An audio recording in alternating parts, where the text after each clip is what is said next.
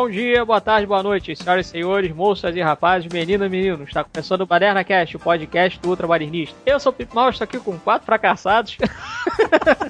Marcel Câmbio, Jorge, beleza? Ô, pessoal, beleza? Me senti um loser aqui agora, famoso perdedor. E vamos aí, relembrar realmente dos grandes perdedores do cinema. Eu nem tanto assim, né? Às vezes foram mal compreendidos. Também Eduardo Couto, fala aí, jovem, como vai? E aí, tô me sentindo meio pobre hoje. Também Renato Arléu, fala aí, jovem. Ô, jovem, muito grato de novo pelo convite e nada melhor que um podcaster pra falar sobre fracasso de público. Porra, gente que sabe. E também o Diogo Braga, fala aí, jovem. Fala aí, galera. Não sou do MRG, né, cara? Quem é esse cara do MRG que eu não conheço? Mas tudo bem, é, tô sentindo meio com a garganta cortada aqui também. Você é o Diogo Fracasso é, pois é, é o Jogo Cássio Braga. jogo fracasso. Não é MRG. Diogo Fracasso Braga. Não é MRG, eu sempre boto assim. É muito bom. Cara, que baderna que esse filme vai. E nessa secção temos aqui mais uma listagem maluca e bastante reflexiva também, né, sobre filmes que foram fracasso de público, pra gente tentar entender um pouco sobre como que esses filmes acabaram se tornando fracasso de público, por que se tornaram fracasso de público e qualquer outro elemento aí mais relacionado à produção do filme que acabou auxiliando para que esses filmes não fossem grande sucesso de bilheteria e, por consequência, grandes bombas dentro do cinema, né? Temos aqui uma listagem gigante, a gente vai citar alguns exemplos aqui e alguns filmes que poderiam sim até mesmo ganhar alguma continuação ou de repente uma revisitada ou do público ou de repente da própria Hollywood para fazer aí de repente um remake e etc, né? Então, o que, que de fato definiria um filme como um fracasso de público? Primeiramente, acho que a bilheteria, né? É, a bilheteria conta, até porque se a gente for ver, os grandes fracassos estão realmente em cima de filmes americanos, blockbusters e tal, ou não até, é onde é o mercado mais rentável do cinema, que é os Estados Unidos. Eles sobrevivem disso, né? eles vivem no caso disso, lá um mercado. E por isso mesmo eles estipulam um valor. Se o filme pagar na bilheteria o tanto que gastamos na produção, ele é considerado um sucesso. Ou se ficar ali, meio que bater na mesma linha, ele foi bem sucedido. Enfim. Agora, cara, às vezes por 50 mil a menos, 30 mil a menos na bilheteria, o filme já às vezes é considerado um fracasso. O que aí entra o meu lado mais pessoal numa crítica. Tipo, cara, eu acho isso muito injusto, sabe? Porque às vezes o filme ele custa muito caro, porque ele tem muitos efeitos, ele tem isso tudo. Mas a história é maneira, sabe? Todo o desenvolvimento dele foi maneiro, mas a bilheteria, por ter tido um custo de produção muito alto, a bilheteria às vezes não bate. Um grande exemplo que eu me lembrei aqui é o John Carter, cara, sabe? Eu acho que o John Carter ele é massacrado de uma forma muito injusta. Eu acho que se você fala, ah, é um filme legal, divertido, ok, beleza, sabe? Não é um filmaço, mas é bacana. Mas a produção do John Carter foi uma super produção. Foi algo assim, né? Hollywoodiano que o pessoal adora. Efeito pra lá, pra cá, cada milímetro da tela, você viu um efeito especial. Isso custa muito. Aí, claro, o que foi consequente a isso? Uma bilheteria que não chegou na produção cara que o John Carter teve. E aí, pô, foi considerado um fracasso. Quando se você for ver o John Carter, é uma história super divertida. Pô, vai passando na televisão, qualquer momento do filme que você parar, pô, é envolvente, você se envolve, você gosta. Não é um divisor de filmaço, mas é um filme bem bacana. Foi só um exemplo que eu dei, porque eu acho que isso é injusto. É ser considerado fracasso porque não alcançou uma produção, justamente porque a produção às vezes é muito cara. Foi muito alta.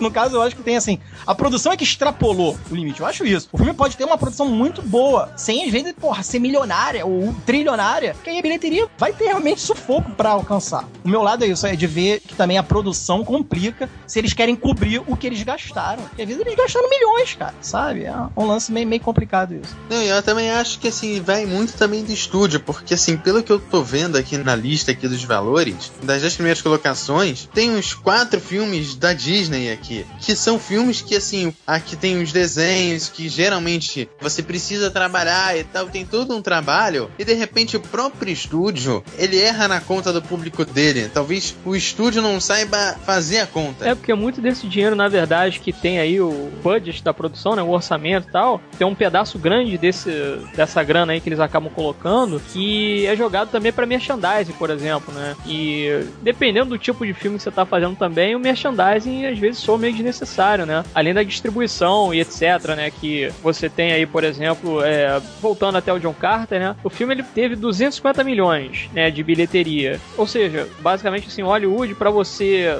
tornar o filme não um fracasso de bilheteria, ele tem que duplicar esse valor, né? Pro filme poder se pagar e ainda você ter essa grana de lucro para dentro do estúdio. Por exemplo, John Carter na nossa lista aqui tem que ele custou 250 milhões e faturou no mundo inteiro 282 milhões. Ou seja, o filme ele se pagou, mas não baseado assim, ah, pô, vamos supor. Meta. Ah, 250 milhões, então 251, ah, beleza, né? O filme se pagou e tal, a gente ainda teve um lucrozinho. Não, mas o que acontece é que às vezes o lucro é, na minha opinião, às vezes é extremamente exacerbado que o estúdio tá querendo que o filme faça. E muitas vezes o filme ele É. não tá nessa vibe, né, cara? O próprio John Carter mesmo, eu não vejo ali aonde que eles gastaram 250 milhões, sabe? Eu acho que tem muita coisa ali que poderia de fato ter cortado no filme para fazer um filme mais enxuto, de repente de uma hora e meia, que teria funcionado muito melhor, né? Na minha opinião, né? E tem aqui ó, a quantidade de perda, né, que o, filme acabou tendo, que foi 108 milhões e vai aí os quebrados, né? 610 mil e etc, né? Então é realmente uma pena, né? O John Carter é um filme aí que eu provavelmente salvaria dessa listagem, né? De, de fracasso, assim, de Eu público, não vi John etc. Carter. Acho que é um filme divertidinho, assim, sessão da tarde. É bem legalzinho, cara, bem legal mesmo. E outra coisa também que eu acho que o que faz o filme, acho que seria o segundo lugar, né, pra gente debater aqui, que faz o filme ser considerado um fracasso, é um clichê, é um chavão isso, né? Mas ele não ser compreendido, às vezes, na própria proposta dele. Ou ele tem uma roupagem exagerada, Uhum. que é pra ser isso, às vezes o filme é cartunesco, é pra ser assim, daquele jeito estereotipado e tudo mais. Quer ver, um que eu dou, é, apesar de eu achar ele meio fracote, mas pelo menos o visual dele foi proposital, ser assim, é o Speed Racer, sabe? O Speed Racer foi um fracasso retumbante aí, mais um dos irmãos Wachowski. A gente vai relembrar aqui que os irmãos Wachowski, tirando Matrix, praticamente só fez bomba depois, né, em termos de fracasso aí que a gente tá O debatendo. destino de Júpiter. Destino de Júpiter, a viagem e tudo mais. Mas é que tá. Eu acho, ó, um visual do Speed Racer, eu acho uma parada bem feita pra proposta dele. Meio desanimada, aquele visual porra louca, que eu acho que você numa corridinha ali vendo o, o Speed Racer, né, o protagonista, você se sente ali no meio. Porra, é aquela parada bem colorida, bem quase comic, né? Quadrinho, assim, uma parada. Eu acho que o visual é bem elaborado. A história aí não vai chegar e a história realmente é um- aí ficou fraco, ok. Desenvolvimento, a, a execução do filme não valeu. Mas é que tá, eu acho que tem filmes que são incompreendidos no seu todo. Tem exemplos clássicos. Blade Runner, na época, por 1981, né? 82, ele foi exibido no cinema. Foi um dos maiores fracassos da história do cinema. Blade Runner, por quê?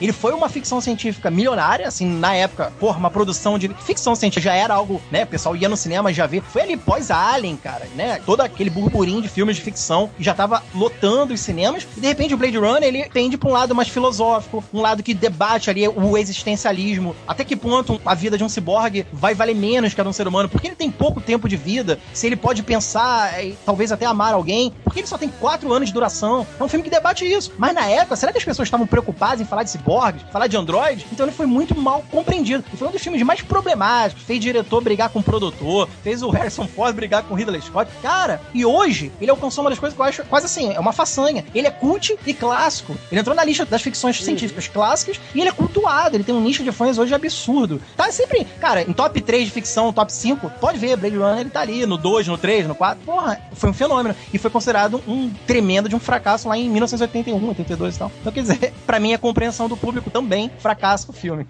E aí a gente vai na questão, também entra na questão, que às vezes esses filmes que são fracassos de público no cinema, eles acabam tendo sua era de ouro nas locadoras, né? E posteriormente pode até virar um filme cult, porque também vai muito no boca a boca das pessoas, né? Aí a gente vai lembrar também de quem? Clube da Luta, né? Que poderia ter feito uma bilheteria muito melhor no cinema, não fez por alguns motivos, mas fez uma carreira solo genial nas locadoras, né? E até o próprio Seven, né? Também virou um cult, né? E aí o David Fincher hoje é cultuado graças a muito boca a boca, também teve uma propaganda maciça, mas que poderia ter superado muito mais as expectativas de quem já conhecia o trabalho, né? Do próprio diretor, né? Enfim, eu acho que isso vai muito também do tipo de público, é uma coisa que você mesmo, Marcelo, até falou antes da gente começar a gravar o programa, que às vezes o problema não tá no diretor nem no filme, às vezes o problema tá no público. Por exemplo, Robocop. Cara, eu não sei se o Robocop foi um fracasso de público, mas só que, bom, eu também não gostei tanto assim. Mas às vezes certo público não está pronto para discutir uma questão. Eu vi uma Fala entrevista do- com você Padilha, do- ele do- mesmo do falou. Não, era, Do novo, do era- novo, É, era novo, pergunta que chegar. É. É do novo, porque às vezes o público ele não tá disposto a discutir uma questão. O que é que o Padilha queria fazer com aquilo tudo que ele fez no Robocop? Claro que também entrou a questão da produção americana, que é muito intervencionista de estúdio e tal, mas ele queria debater o uso de drones. E ele acha, ele falou na entrevista que ele acha que esse assunto será o futuro da humanidade. As guerras hoje em dia estão usando pessoas, mas no dia que a gente puder usar drones, ninguém vai se importar, porque não vai ter mais nenhum americano morrendo, mas vai ter um bocado de, de muçulmano morrendo lá pelas bandas do Iraque pelos drones, entendeu? Então, assim, eu acho que isso daí são temas que estão começando a aflorar, mas é bem capaz no futuro a professora chegar assim e pegar o, o filme Robocop e passar em sala de aula para começar a discutir na aula de redação futura.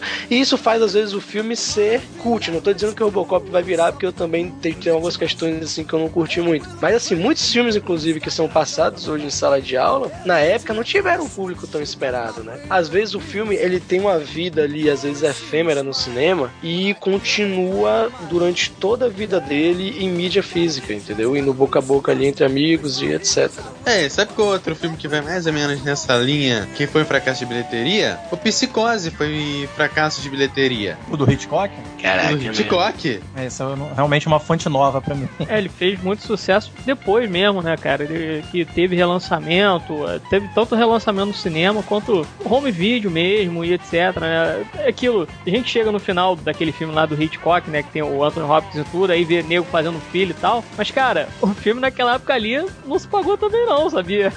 Porra, teve fila e tudo, mas não teve uma grande bilheteria realmente, né? Teve muita gente que foi assistir o filme, mas teve muita gente que foi quase aquela situação assim, meio que tudo tubarão, sabe? Do Spielberg, que, pô, não, negócio lá, tubarão comendo carne, não sei o que, ah, nego esfaqueando o povo no banheiro e tal, que porra horrorosa, o cara se veste de mulher pra matar os outros, não sei o que.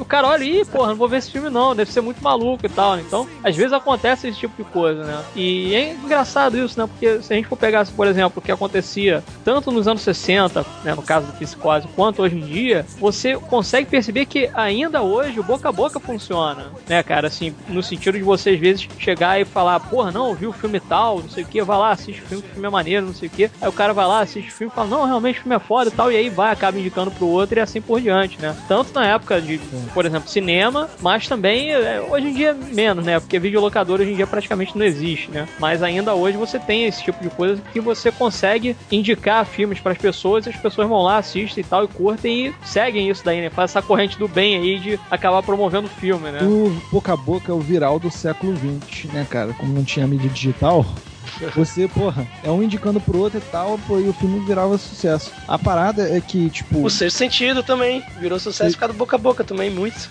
Mas ele foi fracasso de bilheteria? Não, não.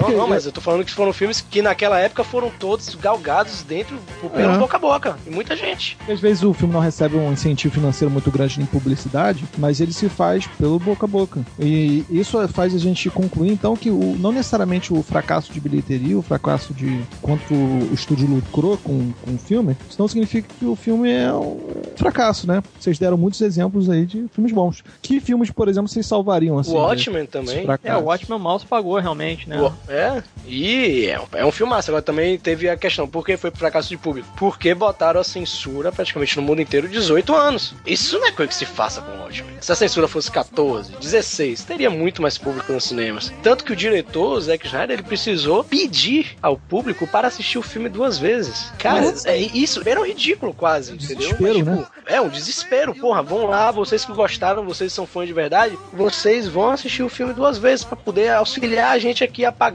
fazer umas coisas. E o filme acabou tendo também uma arrecadação boa em termos de venda de Blu-ray, venda de DVD, locadores. Eu mesmo tenho um Blu-ray do ótimo aqui em casa, entendeu? Porque, tipo, são obras que você gostaria de ver mais de uma vez, realmente, sabe? Mas esse aí que você levanta em relação a diminuir a classificação etária para ter mais renda na bilheteria, né? E consequentemente públicos mais jovens vão poder assistir. Realmente, aí é óbvio, né? Vai dar um lucro. Só que isso abre um precedente do tipo. O filme perde um pouco a sua identidade original, como ele foi feito. Quer um exemplo? Um exemplo fácil. O Bastardos Inglórios. O Tarantino tinha nada menos que 13 outras cenas ultra violentas. Acho que a maioria dos filmes do Tarantino sempre tem uma cena ultra violenta que o cara é obrigado a cortar, tirar meio que na edição, porque ainda existe um estúdio, por mais que o Tarantino seja, aqui é quase unânime, ou então entre os cinéfilos mesmo, todo mundo sabe que o cara é muito autoral, ele tem um- uma autonomia, uma independência é em fazer o filme, que ele não precisaria de estúdio nenhum, mas tá lá os irmãos Weinstein, que porra, tem a, a Weinstein Company, que é o estúdio que banca praticamente, é a Miramax, né, que bancava os filmes do Tarantino ali, que é dos irmãos Weinstein, que porra, eles falavam, não, não, se deixar a cena como tá, porra, os menores não vão poder assistir, e a galerinha, a garotada, lota cinema, a gente quer lucro. E isso, cara, pra mim é uma faca de É, dois gumes, né? é verdade. Isso aí é problemático, porque a gente chegou a debater até ontem num news que a gente gravou, né, em- sobre notícias, matérias de filmes, que, cara, remake, por exemplo, americano adora remake coreano, né, remakes asiáticos no geral, porque os filmes asiáticos, eles não cortam cenas de violência, Violência. eles são considerados ultra violent e tal, que é uma cultura do povo oriental, eles não ligam, eles realmente não encaram filmes com violência com normalidade. E o americano gostou da história lá, sei lá, vou dar o exemplo do Old Boy, né? Que realmente é um filmaço. O americano gostou da história do Old Boy, quis jogar pro cenário americano, mas qual foi o detalhe? Ah, vamos tirar Não todas as cenas violentas, e foi um fracasso, e merecidamente, porque o filme ficou ruim, perdeu a identidade, ficou pasteurizado, né? Plastificado, que eu chamo assim, aquilo só visualzinho, mas sem conteúdo, aquele conteúdo forte que o Old Boy original tem. E isso, cara, eu acho que mexer na classificação etária só pra ter renda, né? Pra não fazer o filme ficar um fracasso, que a gente tanto debate aqui no tema. Tiro no pé. Isso, isso com certeza é um tiro no pé que vitimou até o, já, o Tarantino muitas vezes. Que o cara falava, porra, essa cena podia estar. Tanto que em todas as versões extras que tem cenas deletadas do Tarantino, pode ver, toda cena deletada do Tarantino foi uma cena muito violenta que o estúdio, não, corta, tira e tal, tira isso e tal. Aquela cena que, um exemplo, que o urso judeu vem com um bastão e arrebenta a cabeça do nazista ali, ele continuaria estourando a cabeça no chão. O que, que o Tarantino fez? Porque o estúdio encrespou tanto com isso e falou com ele, ele afasta, ele vai afastando a cena. Então tu vê de longe o urso judeu arrebentando a cabeça do nazista. Beleza, funcionou do mesmo jeito. O Tarantino é um cara craque, ele vai saber causar o mesmo impacto. Mas ele queria a cena muito mais explícita, ele queria a câmera próxima da cabeça do nazista. Por quê? Ali representava o ódio de todo judeu que foi massacrado pelos nazistas. E ele queria mostrar a cabeça do judeu arrebentando e miolo explodindo. Mas não, isso vai dar 18 anos. Então, cara, eu acho que isso é um ótimo elemento em pauta aqui pra gente debater. Não se mexe em classificação etária. Se o filme foi feito pra ser 18 anos, deixa o filme ser 18 anos, cara. É sabe? muito melhor ele ser autêntico do que ele Exato, ter que se, exato. se deformar para at- atender de determinado público. Agora se sim, eu- né? eu- Praticamente eu tô- isso. O termo é, é se isso. mesmo. É isso, ficar aquela coisa industrializada e às vezes sem autenticidade. Mas eu tô falando assim, eu quis citar uma injustiça em um caso em específico e por que causou o fracasso de público, quase um fracasso de público do Watchmen, porque o Watchmen não é pra ser 18 anos. Aqui, o que é que tem de Watchmen de 18 anos? Eu tô falando desse caso específico, é óbvio. É. Cara, eu acho que os filmes de 18 anos poderia ter. Eu não sei como é que tá hoje em dia aquele negócio da mãe levar o filho. Será que hoje em dia a mãe pode entrar com o filho no cinema de 18 anos? Eu vou responder essa pergunta. Eu tentei ver Jogos Mortais 7, ainda não tinha 18 anos. O cara não deixou eu entrar porque eu não tinha 18 anos. Mas você tava com sua mãe. Tava, tava. Então, aí uma coisa que a pessoa pode se dobrar. Se a mãe do guri assina o contrato assim fisicamente, porra, tô aqui de mão dada com meu filho, eu vou entrar com ele, vou assistir, eu me responsabilizo pelo que ele vai ver.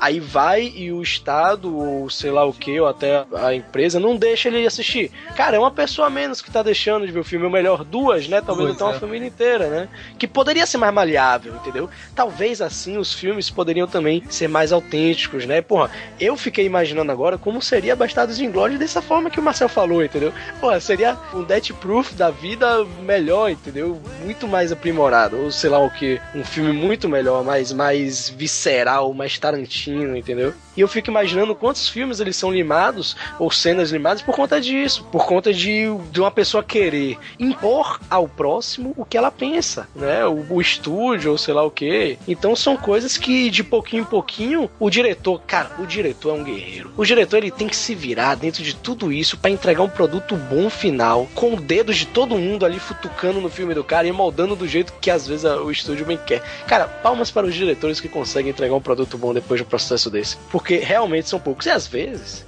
esse processo de produção em cima de uma obra que tinha tudo pra ser um, um ótimo sucesso de público, às vezes influencia no público final, sabe? Ah, não- é isso, até o próprio, porra, não vou citar o Tarantino, mas aí o Alien 3, pronto, fudeu. Alien 3, David Fincher queria fazer uma parada que ele tinha uma ideia toda na cabeça. Pronto, o estúdio foi lá e meteu o pé no pescoço do David Fincher, botou a arma na cabeça dele e falou: "Não, você vai fazer do jeito que eu quero". E aí saiu o que saiu, entendeu? Pô, Como é que falar- poderia falar ser? que eu gosto pra caramba do Alien 3. Não, pois é, se você gosta pra caramba, imagine como é que poderia ser Se ele tivesse toda a liberdade. ele tivesse liberdade. Pois é, pois Porra, é. você vê que ainda tem uma identidade fincheriana ali. Não, mas, mas é uma das coisas, Renato, que implica até em diretores que muita gente hoje deve fazer cara feia porque eles tiveram uma evolução muito rápida e tiveram uma independência em construir seus filmes. Até realmente tem um grande estúdio por trás, mas os produtores do estúdio nem sequer pensam em meter um dedo, fazer uma intromissão na ideia do cara. Quer ver? Vou dar um Claro. exemplo um diretor que eu acho que ele é muito malhado hoje, talvez por isso. É uns cinéfilos aí meio que viram a cara pra ele. É o Nolan, o Christopher Nolan. Se a gente perceber o Nolan, ele veio rapidamente de filmes independentes, que é realmente praticamente do dinheiro dele, do irmão, né? E que eles bancavam ali o Following, depois Following. fizeram a... Amnésia foi praticamente o último filme mesmo só deles. Aí depois os outros você pode ver que tem grandes estúdios já por trás, mas o Nolan, ele é o tipo do cara que ele briga mesmo se tem intervenção de o estúdio metendo a, a mão no roteiro do cara e falando muito sobre a direção dele. E ele é um cara que ele conseguiu, devido depois dos grandes sucessos que ele foi fazendo um atrás do outro, ele conseguiu essa independência de ser um cara dono da obra dele. Isso, cara, é mérito de qualidade. O diretor ele conseguiu fazer histórias que, porra, foram histórias que, bem ou mal, tiveram renda legal em bilheteria, tiveram público e, bem ou mal, se tem hoje críticos que massacram o Nolo, ele tem muito mais fãs, assim, ainda tem gente que defende muito mais o cara. Eu acho ele ainda muito criativo, com certeza ele é um cara muito criativo, mas aí que tá. Porra, como você falou, tem que driblar um estúdio, tem que driblar os poderosos engravatados, os produtores que realmente são os donos do produto, da marca. Não, o filme tem que ser assim, assim, assado, e é do meu jeito que eu tô dando dinheiro, eu sou o produtor. Cara, quem passou muito por isso, olha só, uma coisa que, né, é até, se a gente for lembrar, o Stallone sofreu isso no Rock, no Com primeiro certeza. filme. Primeiro Aí. filme que ele escreveu, ele não pôde dirigir porque ele queria ser o diretor. Ele não pôde porque quem era Sylvester Stallone em 70 e pouco, cara, final de 70. Quem era Stallone? Ninguém não queriam cara. deixar ele atuar. Não, queriam, falavam que ele era mau ator, falaram que ele, Ele era não ia feio, ser um bom falaram que ele era diretor. feio, cara. Exato, quer dizer, o cara foi massacrado porque não deram essa chance. E Rock depois ganhou melhor filme, melhor roteiro. Tá? E aí foi aquilo tudo que a gente já conhece Aí- sobre o Rock. Você quer ver outro exemplo? Uma mente brilhante. Ben Affleck e Matt Damon. Eles passaram anos trabalhando naquele roteiro, foram entregar pro Tubarão, como Los Angeles chama, né? De Hollywood, e o cara não queria deixar eles atuarem. Então eles tiveram uma medalha pra apresentar. O Matt Damon, ele só precisou olhar sério pra cara do produtor que não queria deixar ele, ele atuar de maneira, de forma alguma, e só falou uma palavra, ou melhor, duas: Sylvester Stallone, tá ligado? Foi um cara que já abriu um caminho antes pra eles. Então, assim, depois o filme ganhou o quê? Ganhou o melhor roteiro original, né? Foi. Então, assim, foi o Quer foi ver um- É gênio indomável, no caso. né? é, Gênio Indomável. Falei uma mente brilhante. Uma mente Gênio brilhante é o outro. Uma mente brilhante é o. É o do Russell Crowe, é do Russell É, esse mesmo. Esse mesmo. Quer ver um outro cara que também quase que sofreu na mão do estúdio? Foi o nosso querido Coppola, do Poderoso Chefão, no primeiro filme. Sim. Porra, é verdade. Ele foi quase demitido no primeiro filme. Aí depois, no segundo, ele só fez depois que o estúdio garantiu pra ele que não ia meter a mão. É, esses caras. Esses diretores ali do meado dos anos 70, que vieram dessa nova escola de Hollywood, né? Que são considerados da nova escola, que é o Coppola, o Scorsese. o, o Scorsese, o Spielberg começou com eles, o, a merda do Lucas também começou com eles. Todos eles realmente começaram. É, o Lucas é o pior de todos ali. Realmente, o Brian De Palma, todos eles vieram da nova escola de Hollywood, que era esse pessoal começando dos anos 70, com projetos muito pessoais, muito. E Hollywood. Artísticos. Exato, não, e era muito autorais. Eles vinham com roteiros Autorais, tá bom, exato. escrito por eles, pensado, todo elaborado por eles, as cenas. Pô, o De Palma até hoje cria o plano sequência dele em storyboard, todo desenhado. Foi a geração assim, que salvou Hollywood. Exato, tem um livro aí, né? A geração que salvou Hollywood. Desses caras todos começaram ali no- no- nos anos 70, foi o, o velcro dos caras ali, né? O, E o você vê miolo. que funcionou porque eles tinham liberdade. Né? Muito. Aí é que tá, essa é a diferença. Os caras foram peitando os estúdios. Foi a primeira quebra, cara, porque se a gente for ver a era de ouro do cinema hollywoodiano ali, considerado 50, 60, onde Mary Monroe brilhava, onde, né, esses grandes, assim, ídolos musicais, inclusive, o estúdio controlava o filme. Até o dali meados dos anos, final dos anos 60. Estúdio controlava. Quando os anos 70 vieram com esses caras mais rebeldes, que, porra, graças a Deus, esses caras revolucionaram pra ter filmes mais autorais, Coppola, o Scorsese, até hoje o Scorsese, porra, dá banho em, muitos diretores aí videoclipados, e o cara é violento, o cara sabe ser autoral. Tarantino bebe muito da fonte do Scorsese, né? O próprio Tarantino fala que é fã do Scorsese. Spielberg, bem ou mal, hoje ele tá meio, faz mais merdinha, mas Spielberg já fez obras, porra, geniais e tal. E esses caras salvaram a Hollywood de ser só filme de estúdio, sabe? A gente deve muito a esses caras. Se um dia um indiano meteu a pé na porta pra fazer um filme sobre um psicólogo que tava morto e tal, e contou uma história realmente muito bacana e original, porque deram chance pro cara, não, vamos acreditar no roteiro desse indiano. Indiano, hein? Um diretor estrangeiro, que americano ainda bota, porra, cara feia. Não, esse diretor nem é americano. De onde esse cara tá vindo? Tá vindo de Bollywood. Que merda, hein? Mas se esse cara pôde fazer um filme, um roteiro dele, teve nego que abriu espaço pra ele. E foram esses caras dos anos 70 que peitaram os grandes estúdios, cara, sabe? A gente tá debatendo muito isso, estúdio, diretor e o quanto de liberdade tem, que isso mede muito os fracassos de bilheteria. Esse é o tema aqui, né? Por que fracasso de bilheteria? Porque às vezes o público não entende a proposta, o estúdio tem uma meta, ó, a gente tem uma meta, tem que bater um milhão. Se bater 999 mil é fracasso, sabe? Então tem umas merdas assim que a gente tem que entender, caraca. E tem que ter diretor que peita estúdio sim. Tarantino peita muito ainda o estúdio. Não, eu quero essa cena, eu quero. Ah, o que o Bill não pode ser em quatro horas. Vamos dividir em dois. Beleza, mas então eu quero as minhas cenas integrais. Vocês não vão cortar minhas cenas. Quer dizer, o cara tem que peitar, o cara. Ele leva o dinheiro pro estúdio. Eu Então, quero anime no meio do filme. Caralho! Pois é. E o estúdio tem que aceitar, cara, porque bem ou mal, esses caras levam um dinheiro, sabe? Os caras, pô, Tarantino não vai lotar, o próximo filme dele não vai lotar a bilheteria? Vai, o Nolan. Mesmo, mais me- mesmo o roteiro vazando, vai lotar. Exato, exato. Então, porra. Cara, fracasso de bilheteria é uma merda, porque eu acho que se for no geral, pelo menos se eu chegar num denominador comum, eu vou falar que realmente o grande fracasso de bilheteria é a meta, milionária às vezes que um estúdio faz, e realmente um público que não entendeu às vezes a proposta do filme. E tem muito filmaço, muito filme muito bom que não foi entendido, cara. E é clichê falar isso. Ah, você não gostou porque você não entendeu, né? É a velha frase. Mas tem filmes que realmente a proposta, ao menos, assim, a premissa não foi bem aceita na época dele, sabe? Ou era muito revolucionário pra época, ou era muito à frente do seu tempo, ou era uma grande brincadeira que as pessoas não entenderam que o filme não era pra se levar a sério. Tem muito filme que não foi pra se levar a sério. A Ilha da Garganta Cortada. Nego achou, ah, um filme que vai reviver os tempos de pirata. Mas eu acho um filme super divertido. A Ilha, eu vou falar, a Ilha da Garganta Cortada é usado pra mostrar uma mulher, uma heroína no meio da pirataria. Uma coisa nova, quebrava um tabu ali. Do Henry Harlan, diretor do Duro de Matar Dois, porra, de tanto filme maneiro, risco total do Stallone, o cara fez a Ilha da Garganta Cortada. Foi um fracasso retumbante. Eu acho um filme muito legal, muito O legal. filme é um sucesso da sessão da tarde, meu amigo. E digo mais: você se lembram do Prison Break que o cara tatua o mapa da prisão? Sim, muito foda. Ti- Tiraram essa ideia do Ilha da Garganta Cortada, cara. Porque o cara, Aí, cara, um cara tatua na careca. depois. Pode crer, pode É, o cara tatua na careca o mapa do tesouro aí, ó. Tiraram Exato, exato. É, é, é Isso verdade. Agora você quer ver uma coisa? É Tom Zé, lá vou eu. Pegar o monóculo. Tom Zé, ele tem uma frase que eu acho ótima. Ele diz assim: não é por você não ter gostado de uma obra que ela é ruim. Às vezes você só não estava pronto para se deparar com ela, né? E aí, mais monóculo ainda, meu segundo completou.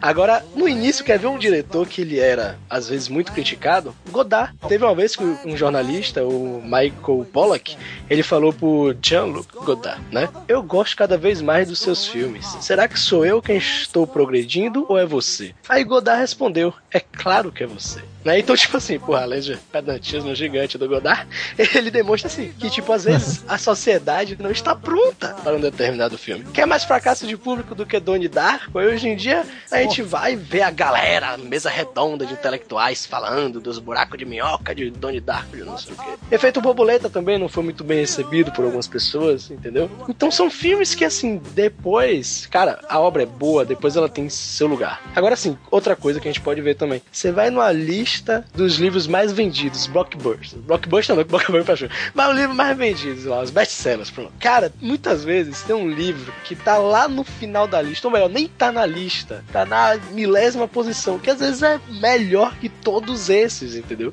Então tem muito da coisa, da publicidade, do efeito do que chega até nós. Quando em vez a gente se depara com um filme foda que não foi recebido com o mérito que deveria ter sido recebido, né? Eu vejo que às vezes é muito isso, porra, não tô falando só do circuito fechado de cinema de arte, não, às vezes até no circuito do mercado mesmo, para o público massa, às vezes tem um negócio desse, entendeu? A gente encontra uma obra dessa que não é tão bem recebida assim, mas tem o seu valor. É, e nesse negócio de não ser bem recebido, aí a gente entra também nessa parte de sessão da tarde, né? Tem aquele Scott Pilgrim, que também não foi tão bem. Não teve uma divulgação, ele teve aqui. Aí Eu acho que ele ficou duas, três semanas no cinema. Scott No Pilgrim é máximo. uma obra de arte. O Pimp vai discordar de vocês aí. Não, pera aí. pera aí, deixa Eduardo falar que eu tenho que completar, vai. Aí tem aquela história, meio jogo, meio desenho, cara, que, sabe, é muito bem feito. Ele me lembrou bastante aquele Esqueceram de Mim, né? Aquele desenho animado meio que transformado em filme, né? Eu tive um pouco dessa impressão. E ele foi mal. Esqueceram de mim? É, esqueceram de mim, cara. Aquilo ali é quase live action de desenho, cara. Não toma porrada, não sei, não sei. Então, É verdade, é verdade. É, né? Assim, o lance do menino. É, não, realmente. O lance do menino proteger a casa de dois ladrões e botar armadilha em tudo que é canto. Isso é bem desenho animado, realmente. Isso é bem... eu, não, eu não sei se foi esse fracasso de bilheteria, mas se me falarem isso, eu vou duvidar, cara. Porque, cara, é um filme, porra, que todo mundo conhece, pô, famoso pra caralho, pô. E teve se várias sequências. Será que. Não, esqueceram de mim, não foi fracasso. Eu citei assim que o Scott Pilgrim, que foi fracasso, ele é bem parecido, né? Agora, o Scott Pilgrim, ele é muito fidedigno aos quadrinhos. Eu tenho os três aqui de todos, cara, é igual. É é quase o storybook do filme. Agora sim, tá aí outra coisa também. Eu vou ter que ir pra cada filme que eu for assistir achando que o filme é um lixo, porque eu botei uma expectativa tão grande lá em Scott Pilgrim. Cara, foi o filme que eu mais coloquei expectativa toda a minha vida. O filme foi um pouquinho abaixo do que eu esperei, cara, foi uma decepção tão grande. Mas é isso, entendeu? São filmes que às vezes, porra, aí você citou um exemplo perfeito. Scott Pilgrim, ele é um filme para essa geração, para essa época, entendeu? Você vai pegar um filme Escape from New York, vai passar pra essa geração no cinema, a galera não vai entrar na mesma vibe, entendeu? Então são coisas que para cada geração ela cabe. Agora Exato, eu acho você, você, você Quer ver, Edu, quer ver um filme que não pega por conta de geração? O Mario Bros. Que ele foi feito na década de 90. Não, mas- esse é ruim década mesmo. de Esse- 80. Esse é ruim mesmo, esse é ruim mesmo. Esse é trash, mas é bom, é bom pra caralho. É trash, mas é bom porque eu joguei o jogo e gostei do filme. É, é verdade. Se eu não tivesse jogado o jogo, seria uma merda. Com Esse eu, acho, esse eu acho péssimo, cara.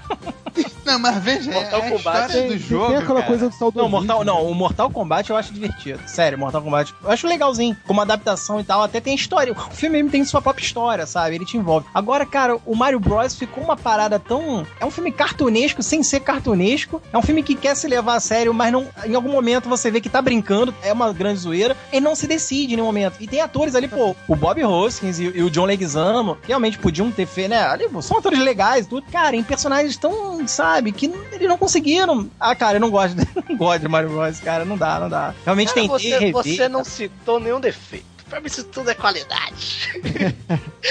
Não, se Cara. o filme fosse assim, tipo um Amélie Poulain da vida, Pô. sabe? Se fosse dirigido por um francês, etc., talvez se tornaria um filme artístico. Mas, sinceramente, cara, Mario Bros é uma porra louquice muito merda, cara. Só que assim, Isso que é não, é interessante aquele lance, aquele lance, por exemplo, de. É muito estranho, cara, porque tem um lance ali de evolução que tem uma galera que foi evoluída por macacos e outra galera foi evoluída por répteis, É. mas ao mesmo tempo são todos humanoides. Cara. Só que aí os macacos ficaram como se fosse assim, cuidasse do mundo de cima e É os répteis bosta. cuidavam do mundo de baixo. Cara, é uma porra louquice tão É grande, bosta. cara. E é bom porque é uma É bosta. muito, é muito maluco, cara. É bom porque não é um filme pra maluco. você ser levado Esse a é, sério. não, esse é É uma parada existencialista totalmente desnecessária, entendeu? É muito louco. O, o jogo em si da parada já é zoado, né? Que é um... Porra, O encanador, o encanador que Cara, entra pelo cano, literalmente, né? Pra salvar uma Pois princesa é, pra brigar que com cogumelos alucinógenos. É, não. não, e pra brigar com um dragãozinho, cara, onde já se viu isso? É uma coisa meio. É uma tartarugazinha, não. Uma tartaruga gigante, é. Eu acho que no final ele acorda, tipo, da bad trip dele e vai pro trabalho, entendeu? Provavelmente. É, mas Pois é, só isso pra justificar, né? Não, cara, ele fica com a princesa, que é a melhor justificativa que essa. é, pode ver em Kingsman, ser, né? né? Pelo menos a Falou Kingsman, Kingsman acaba assim também, pô. Show. É o Kingsman, o Kingsman, é verdade. Homenagem a Mario Bros. É. Cara, mas nessa linha aí de filme que não sabe se é pra ser levado a sério ou não, cara, eu gostei muito do Cavaleiro Solitário, cara, com Johnny Depp. Porque Sim, eu, fui, eu acho divertido, eu acho divertido. eu fui totalmente sem pretensão no cinema, vi, cara, um filme de faroeste, não sei o que, pô, fui lá ver, tá ligado? Pô, foi um fracasso de bilheteria, pô, mas eu me diverti tanto, cara. E assim, eu tenho consciência absoluta que ele tá longe de ser um filmaço, tá longe de ter aquela qualidade que ele poderia ter tido. Mas é sem sacanagem um filme autêntico, na proposta de brincar com o espectador, zoar e tal. Cara, aquele final em cima do trem, se alguém quer levar aquilo a sério, aquela sequência do Depp correndo. E, pô, cara, aquilo não tem como se levar a sério. É um filme que realmente. E, pô, a musiquinha, a trilha de fundo, que é o tema principal da série mesmo, original. Cara, aquilo é pra você se divertir mesmo. ah, Ficar com um grande sorriso no rosto. Claro que ele tem uma quebra de ritmo que implica nisso na qualidade. É ele falando tudo em flashback. Eu acho que se o filme começasse com ele em flashback, ele contando, e fosse meio que direto, sabe? No passado só, e sem ele voltar explicando, né? Aquele índio do museu, né? Sem ele aparecer lá no museu explicando pra criança, o filme teria uma linearidade, um dinamismo muito mais envolvente. Mas ainda assim, é um filme divertido. Ele é um filme divertido. O que eu implico no Cavaleiro Solitário é o seguinte: ele foi massacrado demais. Eu acho que não precisava disso. Eu acho que se você fala, não, é um filme razoável, é médio. É igual o John Carter, cara. Eu acho que o John Carter pega um pouco nessa coisa igual do Cavaleiro Solitário. Você pega o filme e fala assim, cara, que filme médio, mediano, ok, é um filme mediano. Mas você fala, que bomba, que merda, é o pior filme que eu já vi. Eu acho isso às vezes um exagero, é um massacre que eu acho injusto, sabe? É um massacre Cara, mas, injusto, né? mas aí a gente vai dar conta da geração. né? A gente tá numa geração que é 8 ou 80, não existe caminho do meio. Quem anda no meio hoje em dia é, é abafado pelos extremos, tá ligado? É esmagado. Então, cara, é, é isso, entendeu? Eu acho que muitas vezes a pessoa vai assistir um filme esperando outra coisa. Isso daí também gera um fracasso de público. Porra, aí, às vezes isso é culpa da publicidade, né? A publicidade às vezes pinta uma coisa que É, não é. É. Não é, vezes, pô, o filme é vendido muitas vezes de forma errada. Tem isso também. O filme às vezes é vendido mesmo de forma errada pelo marketing. Você vai ver às vezes um filme achando que tem muita ação e o filme não é. O filme é, às vezes é uma, Birdman. comé- é uma comédia de ação, sabe? Birdman. Que Exato, coisa exato, melhor que Birdman? sabe? A gente passa nos trailers no cinema, o cara voando, matando um pássaro gigante, o exército no meio da rua. Aí quando o cara vai ver no filme, você vê uma galera saindo do cinema. Porque não teve aquela cena. Aquilo ali é 30 segundos do filme, entendeu? E é o trailer. Então, assim, claro que isso daí foi uma jogada de marketing genial. que Foi pra chamar essa galera e esculachar eles, né? Eu cinema, acho que tipo, o Fincher começou. O Fin- Aí é que tá, a gente volta no Fincher porque eu acho que ele driblou toda essa questão de marketing. O Fincher, se a gente repara, ele consegue economizar demais nos trailers dele até hoje. E, cara, uma coisa que me marcou foi Seven, que eu considero pra mim um dos melhores filmes da minha vida mesmo. Tem na minha Oh. cabeceira, Seven. Eu acho o melhor dos Somos gêneros Somos policial. três. Mas é que tá. O trailer do Seven, na época, eu ainda lembro. É, porra, era jovens e adolescentes ainda. Eu olhei ali e falei, cara, o que, que vai ter nesse filme? Não dá. Pelo trailer você não identifica, você não sabe. Você só vê que são dois detetives investigando crimes. E acabou, nada mais. Não aparece nenhuma das cenas, óbvio, né? Senão seria entregar. Mas não aparece nenhuma das cenas das vítimas dos pecados. O clima que você tem no filme, aquele clima angustiante, claustrofóbico. Em nenhum momento no trailer você sente isso, não tem como você se sentir. Ele não mostra muita coisa. É um dos trailers mais simples que eu já vi na época que ele passava me- meio que no cinema. Aí que tá. A minha expectativa era completamente neutra. E até porque eu não. eu, na época eu não. Quem era David Fincher ainda, né? A gente não É. tinha esse nome. E cara, Seven se tornou aquilo, sabe? Aquela coisa toda assim, pra mim, pelo menos, foi. É que nem o, Sexto Sentido também. Ele tem um trailer muito econômico. E eu acho isso um- uma grande inteligência do Shyamalan. Na época, ele foi inteligente. Ele, porra, ele não sou conhecido, eu não vou fazer o marketing vender meu filme como um filmaço. Eu quero que as pessoas se surpreendam com a história. Que a história Aí. do Sexto Sentido que é o peso do filme. A gente sabe que a história do Sexto Sentido que é interessante. Tudo bem, tem o, o elenco legal, o Bruce Willis te convence, o menino, aquela atriz que faz a mãe do menino, esqueci lá, a Tony Collette, né? Quer dizer, tem um trio de personagens principais que te convence. Mas fora a isso. expectativa faz o filme, né, cara? Exato, exato. Mas o marketing a- traz. A, expectativa é isso, faz o filme e o marketing traz. trabalha sabe? com expectativa. E o marketing, traz, trabalha. esse é o problema. Você tem que saber dosar no marketing, cara. Eu acho que nenhum filme pode entregar muito. Às vezes Garota até exemplar mesmo também, até o próprio do Fincher tem um trailer super econômico. econômico. Quer ver? Eu acho um erro. Aí o Pimp tem uma. Quer dizer, ele traz isso com ele que eu agora eu tô aderindo. Ele não via os trailers antes da estreia É, de nenhum filme. Até isso. teaserzinho. Teaser que não mostrava nada. Beleza, eu via, eu já via. Mas, cara, eu vou falar um que eu me arrependi. E eu confiava no cara porque eu achava que ele, porra, sabia conduzir o trailer. Mas pra mim foi um erro, um trailer que teve um erro gritante. O The Dark Knight Rises, né? O último Batman, do Nolan, tem uma cena que eu acho que, cara, foi crucial. que Era pra ter sido tirado do trailer. Depois que você vê no filme, perde muito o impacto. Pra mim, perdeu. É a cena que desmorona todo o estádio lá. O piso, tudo, cai o gramado, cai, desaba tudo. Aquilo ali tá no trailer quase de forma íntegra. Integral, assim. Você vê o cara correndo, né? O jogador ali para a bola e cai tudo, desaba. Cara, aquilo tá muito claro no trailer. E todo mundo ficou, caralho, que foda, que foda. No trailer, aquilo tem um impacto. Chega no filme, você espera que É, já tenha um tava sendo... Você quer ver exemplo melhor que Kingsman? Eu fui assistir Kingsman quando eu vi todas as cenas que eu vi no trailer, e eu não vi só um trailer, eu vi bem uns três diferentes. Eles estavam lá no filme. Porra, depois daquele filme eu falei, cara, posso assistir trailer agora, é muito difícil. Sério, porque, cara, é isso, o marketing ele tem que saber vender, ele não pode entregar tanto, entendeu? Porque às vezes a expectativa, ele trabalha com expectativa e trabalha com o que você já viu do filme, você tem que mostrar pílulas. Cara, você tem que fazer um gancho, entendeu? Um anzol ali pra você fisgar o público. Acabou, e muitas vezes. hoje, é- hoje tem diretores de trailer, né? Parece que Hollywood já contrata. É, hoje em dia não existe o mesmo caras diretor só diri- dirigem dirigir o mesmo trailer. é, só dirigem trailers, assim, que é, eles sabem Mas isso realmente- pode ser um acerto ou um erro também. É. Isso pode ser um Eu acerto. acredito que Tarantino, eu acho que Tarantino, por exemplo, um Tarantino mesmo, ele não tem um diretor de trailer. Ele deve fazer os É. trailers dele, né? É, eu ele tem muito que essa o visão. cara- O próprio Nolan também, eu acho que não deve ter diretor de trailer, ele deve fazer. Só que eu acho que ele errou nesse trailer do último Batman dele. É engraçado, a gente já até gravou sobre Kingsman, mas eu não achei que o trailer do Kingsman entregou as cenas-chave. Ou se tem, por exemplo, tem as cenas de luta, mas no trailer você vê uma parte da cena de luta. No filme você sente a luta até o final, sabe? É isso que eu quero dizer. Mas Às puta eu tenho- merda, eu vi, eu vi uns três, quatro trailers diferentes, porra.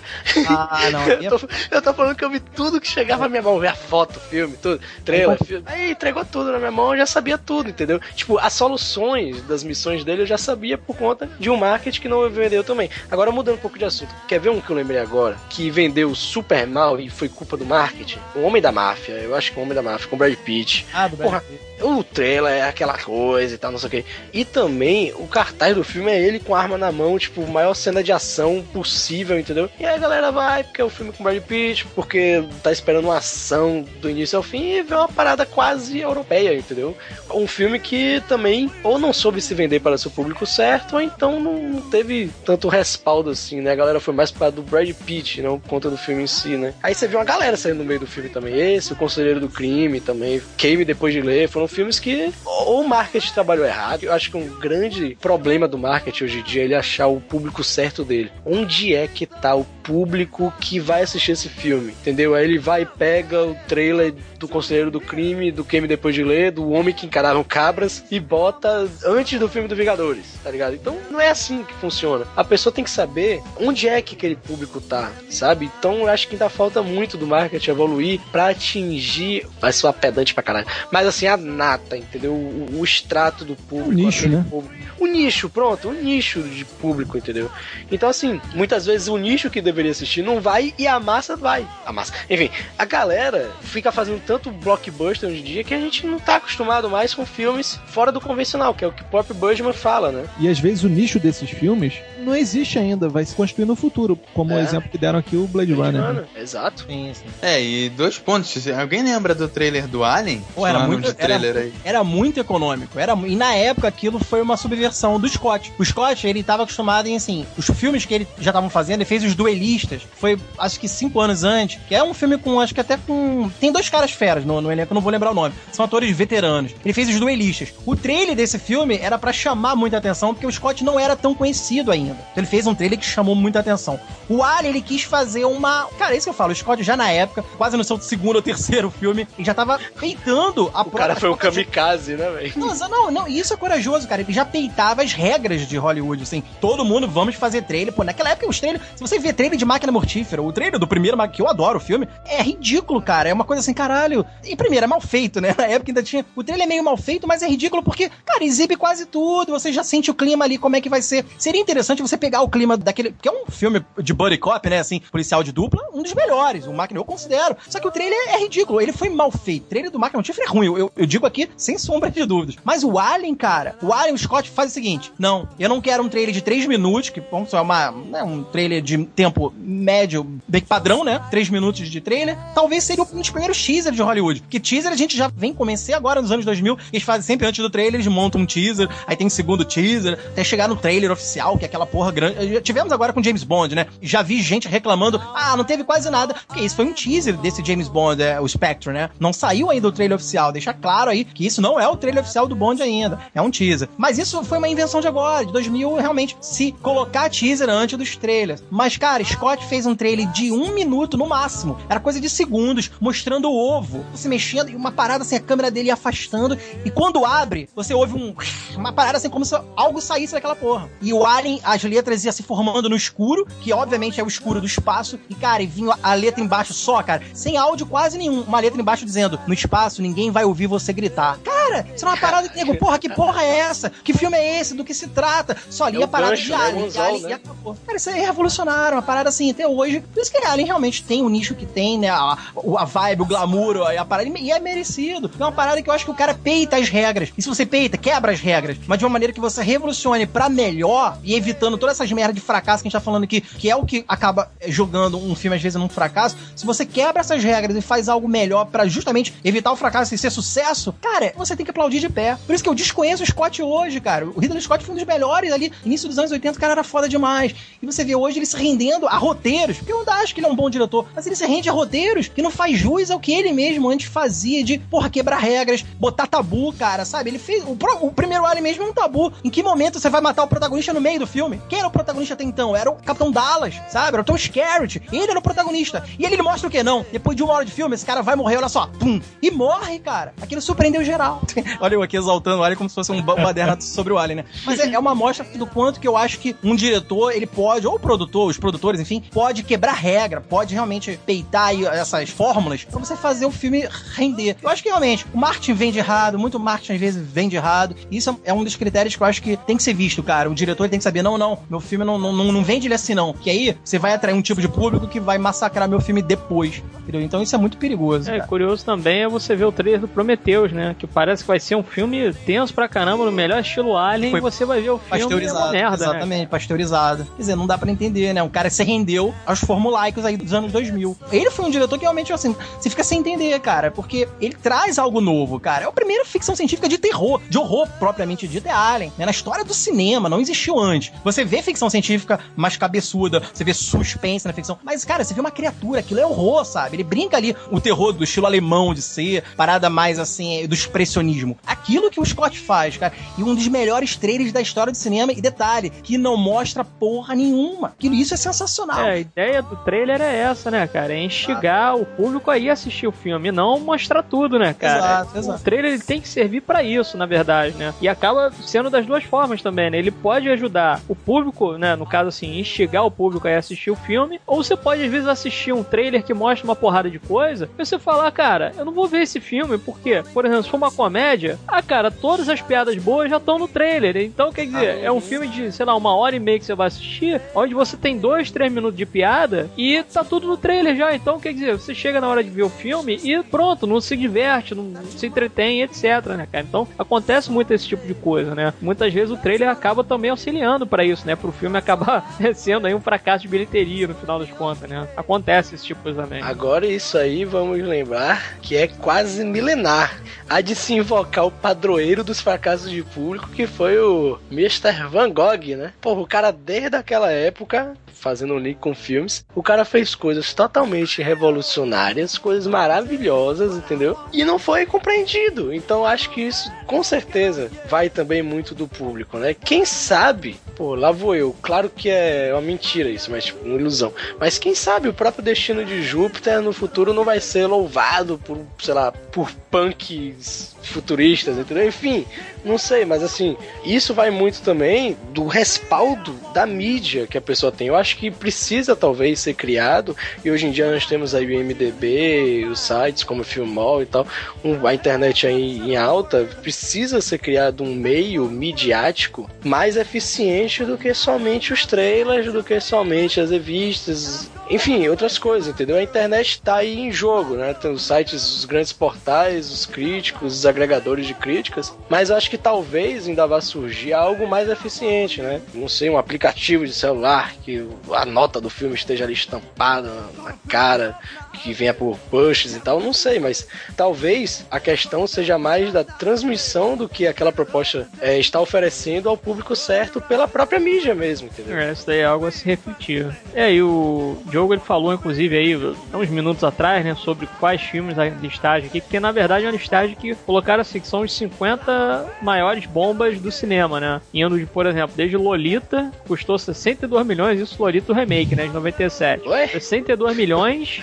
e faturou 1 milhão. Caraca. Né, que tem o Jeremy Irons e tal, então, e vai até o mais recente aí, né, um dos mais recentes no caso, né, que é o 47 Ronins, custou 225 milhões e faturou 150 milhões no mundo todo, né, ou seja, são filmes aí que vão aí desde blockbuster até um filme um pouco mais artístico no final das contas, né. Na verdade, a gente acabou falando outros aí, porque tem muito filme que foi fracasso de bilheteria, mas não tá na lista. Por exemplo, o Gigante de Ferro, né? Que é uma animação feita pelo Brad Bird, foi a primeira animação do Brad Bird. Caraca, aquela É animação. muito foda, é muito É Foda fantástico. demais, Então, inclusive foi um fracasso de público mesmo, cara. eu lembro, né? É um filme que custou 70 milhões, se eu não me engano, pra fazer e só faturou 30 milhões no final das contas, né? Ou alguma coisa assim. Enfim, foi considerado um fracasso de público, né? Mas é um filme fantástico. Porra, demais. E não tá nessa listagem aqui porque Marcou não foi, infância. talvez, aí uma. é, não teve uma discrepância tão grande se for um fracasso de público. Acho que muita gente ainda não assistiu hoje em dia, mas não tá nessa lista porque tem outros aí, entre aspas, piores do que ele, né? Ah, sim. Então,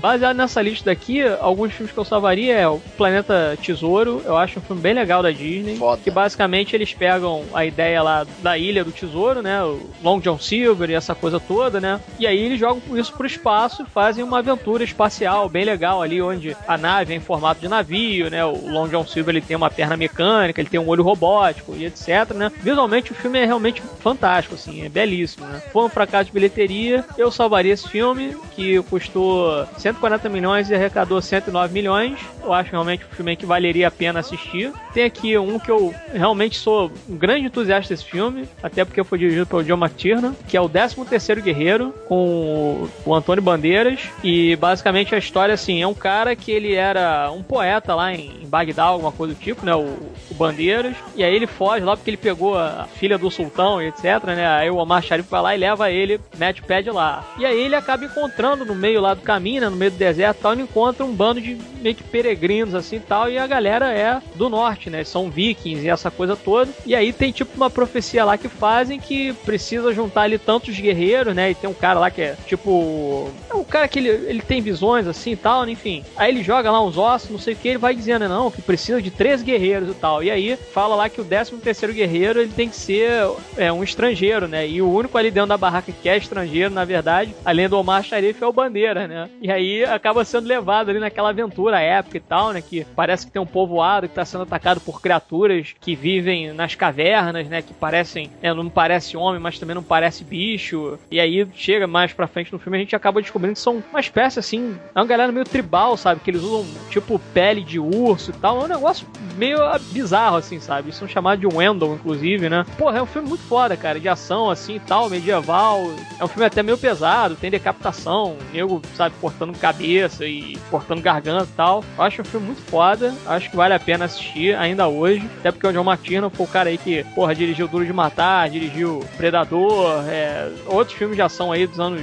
80 anos 90. Então, é outro filme que eu salvaria dessa listagem. Tem que também, um que eu gosto, acho que é compreensível até nego não gostar muito desse filme, que é o aquele Windstalkers com o Nicolas Cage, que o John Woo ele fez, acho que é Código de Guerra, se eu não me engano. É, Código de Guerra. Tem o Adam Beach também, né, que ele faz um índio ali, né, que tem aquele lance lá do exército pegar os índios navarro para eles passarem meio que códigos, né, através do rádio, tudo para auxiliar ali, porque os japoneses eles conseguiam entender o idioma, né, inglês e tal, e aí eles acabavam jogando ali uns índios navarro e tal, os japoneses ali e tal, eles ouviam os caras passando código e falavam, porra, o que que eles estão falando aí? Eu não tô entendendo nada, né? É um filme bem interessante. Eu gosto do filme, eu acho bem legal. É um filme de guerra diferente aí. Nicolas Cage, acho que ele tá meio fraquinho no filme, apesar dele ser um personagem ali que tem meio que a orelha fodida e tal, né? Tem um problema no ouvido, no tímpano. E é alcoólatra também, né? Aí o Adam Beach ali, ele é meio que escalado para ficar ali como se fosse o guarda-costas do Adam Beach durante a guerra, né? Enquanto que as tropas vão adentrando ali no Japão e tal, né? É um filme, pô, eu acho que foi muito legal, muito interessante. É um drama bacana. Podia ser um pouquinho mais enxuto o filme, mas tem bastante ação, muito tiro, muita explosão, muita porrada, muita bomba. Acho que vale a pena assistir. O Cabré tá aqui no meio, mas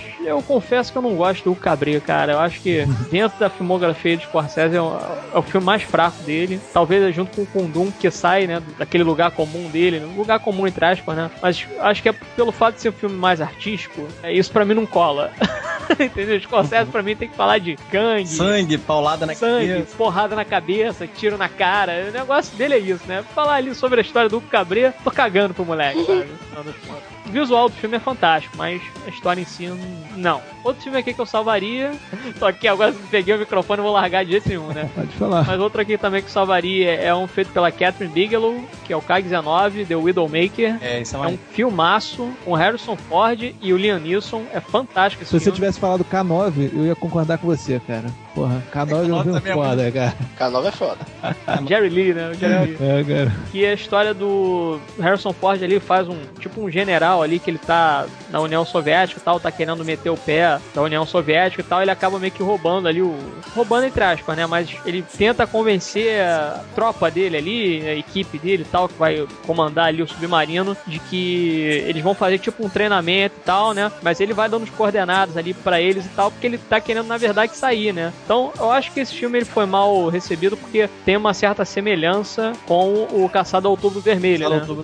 Mas é, tem um lance lá que, pelo fato de ser um submarino nuclear, tem um problema lá no gerador e tal, tem um drama lá que o nego às vezes acaba ficando isolado lá porque tem a radiação que soltou e tal. Cara, é um filme fantástico, muito tenso. Acontece 95% dentro do submarino e é muito claustrofóbico. É um filmaço é da Catherine Bigelow. Outra que também que salvaria dentro da listagem é o Ali, do Will Smith. Eu acho que é um filme bem legal. Com certeza. Certeza. Sim. Muito Foi bom. um fracasso isso aí. Foi fracasso, É, não se pagou. foi. Custou Caraca. 107 Impressionante. milhões. É impressionante mesmo. Faturou 87. E eu lembro na época que teve muita propaganda em cima do filme, né? Trailer pra caramba passando na- tanto no cinema quanto na televisão e tal. Feito aí pelo Michael Mann, né? Um excelente diretor. Hoje em dia tá meio fudido aí e tal, enfim. Mas é um excelente diretor. E o filme não se pagou, né, cara? E tá dentro dessa listagem dos 50 filmes aí que foram, né, as 50 maiores bombas dentro do cinema, né? De fracassos de bilheteria. E é um filmaço também, né? Impressionante que eu andei pesquisando sobre esse filme e a crítica da época, porque eu não me lembro, né, como é que foi a crítica e tal. O crítico da época até falou bem do filme, alguns elogios aqui, mas. Não, aí que tá. A, a crítica realmente elogia, mas a- o público não foi bem recebido em público mesmo. Assim, o cinema não, não, não encheu, não pagou, sabe? Pô, mas Pessoas meio, tem- meio que rejeitaram o filme, meio que rejeitaram. Tem drama Tem- pessoal, tem... tem- porrada, tem tudo o que, falta. no filme. É, sei lá, a pessoa não recebe bem, né? Não- É isso, tem, tem essa questão também. A mídia às vezes fala bem, o público, o, o crítico fala bem, mas o público não vai no mesmo nível, né? não, Olha, é, é, não engole. é. aceito. Eu nem assisti mesmo, às vezes eu nem engolia. É. Eu não assisti. Às vezes, sabe o que é isso? Às vezes o filme saiu também numa época do ano ruim. Tem épocas do É, ano. tem isso. É, que é, os diretores público- sabem, tem épocas do ano que servem pra você lançar tipo determinado eu- tipo de e- filme e outros que não. E Renato, tu falou uma coisa que eu acho que eu concordo muito agora aí em relação a, a sair às vezes num período do ano mesmo, assim, que o nego tá cansado, tá meio que saturado daquele tema. Quer ver? É. Esse Ali, o Ali, no caso, você vê que ele é um exemplo disso. É sobre boxe, é sobre um boxeador, as pessoas estavam meio saturadas. Tinha saído um do Hurricane, que também não foi bem É. recebido com Denzel Washington. Que por sinal é Era- foda. Também é bom e é uma temática bem parecida de um boxeador assim que tem seu drama na vida e tal, que também não foi bem recebido. Teve um do Russell Crowe, acho que é a Luta pela Esperança, que é um filme bom, é maneiro também, que ele é um boxeador que não foi bem recebido. São todos filmes meio bacanas, assim, de medianos pra cima, pro alto. São realmente filmes de 7 pra cima e que, cara, a crítica ignorou e o público mais ainda. Então, quer dizer, no caso do Ali não, a crítica até falou bem. Mas Mais um filme de boxe, né? Exato, eu acho que é o período errado. Quando você vê que, pô, peraí, o Hurricane não foi bem recebido, não vamos então lançar o, o Ali agora não. Vamos esperar mais um pouco. Aí e o Ali também foi mal. Vão então prende a luta pela esperança aí do Russell Crowe, que é muito bom que também. sinal é Não. foda. Não é muito bom. mesmo, Quer né? dizer, é aí que tá, eu concordo, às vezes tem um período que não é legal. Deu um exemplo disso, aquele inferno de Dante. Ele foi legal, as pessoas viram e tal. Aí saiu aquele outro, o Vulcano, pegando carona. Por quê? Porque naquele momento tava em alta, vulcão, ah, nego fugindo de lá, filme catástrofe. Ah, beleza, vamos embora ver. Então quer dizer, assim, nego vê um filme num período e gosta, você vai na onda, e nego vê um filme num período e não gosta, e aí, consequentemente, os do mesmo tema fracassam também, entendeu? Então tem muito isso, às vezes é o período errado mesmo, cara. Às vezes, sei lá. E até, estranho. não, até e tem o caso até também dentro ano. de não ser o período também. Tem o caso da concorrência, por exemplo. Sei lá, agora daqui a dois ou três anos a gente vai ter Vingadores com Guerra nas Estrelas, né? O Star Wars. Os vão estrear na mesma semana. Um vai estrear numa semana, o outro na semana seguinte, sabe? Isso também pode fazer um dos dois virar fracasso de bilheteria. Não, não, mas eu É. acho mais difícil, Eduardo. Sabe por quê? Já são filmes que já tem um nicho de já. fãs que já pagam qualquer coisa por ele, sabe? Por exemplo, os fãs dos Vingadores podem não ser os mesmos do Star Wars e os fãs do Star Wars podem não ser os mesmos dos Vingadores. Mas os, ambos têm um público já gigante formado, assim, sabe? Quem já viu o primeiro Vingador já é fã absoluto, vai querer ver esse, nem que seja uma bomba. E Star Wars é a mesma coisa. Quem viu as trilogias, ou a, clássica mesmo, né? Vai querer ver essa, mesmo que seja uma bomba. Assim, o receio que acontece são com filmes com temáticas novas, filmes diferentes. Quer ver? Vou dar um exemplo. O filme que começou a vir esse lance do pai fodão, ou do cara coroa meio veterano experiente, e que fracassou na bilheteria, e eu gosto do primeiro, Busca Implacável, do Liam Neeson. O primeiro, cara, eu vi no cinema com três pessoas na Assina cadeira. embaixo. Exatamente. Ele resgata esse lance do, tipo, o que o Charles Bronson fazia muito nos anos 80, ali final de 70, 80, e aquele cara meio caladão, não fala nada, mas é bom naquilo que faz e destrói tudo, arrebenta e dá porrada e pronto. E trouxeram o Liam Neeson pra esse papel que eu acho que também, né? ele, conve é, ele convence mais, o Nisson ainda convence mais, assim, em termos do porte dele e tal, ele é um cara assim. E, cara, o filme só tinha três pessoas no cinema. Ele foi um fracasso, eu vi no cinema, ele ficou um- uma semana só em cartaz, eu acho que muito foi que ele ficou. E, assim, voou no cinema, quase não ficou, ninguém viu, e ele teve um fenômeno. Eu acho que ele foi um dos últimos DVDs, ainda que as locadoras já estavam acabando, mas ele foi um dos últimos DVDs que foi recorde de locação. Ou seja, ele foi mais explorado e mais, assim, elogiado na época da locação. No cinema, ele fracassou. Então, quer dizer, às vezes acontece isso. No cinema fracassa, mas em outros meios, meio que ele dá sorte. É que hoje não temos mais locador, então acaba sendo sucesso só por internet. A locadora é do Torrent.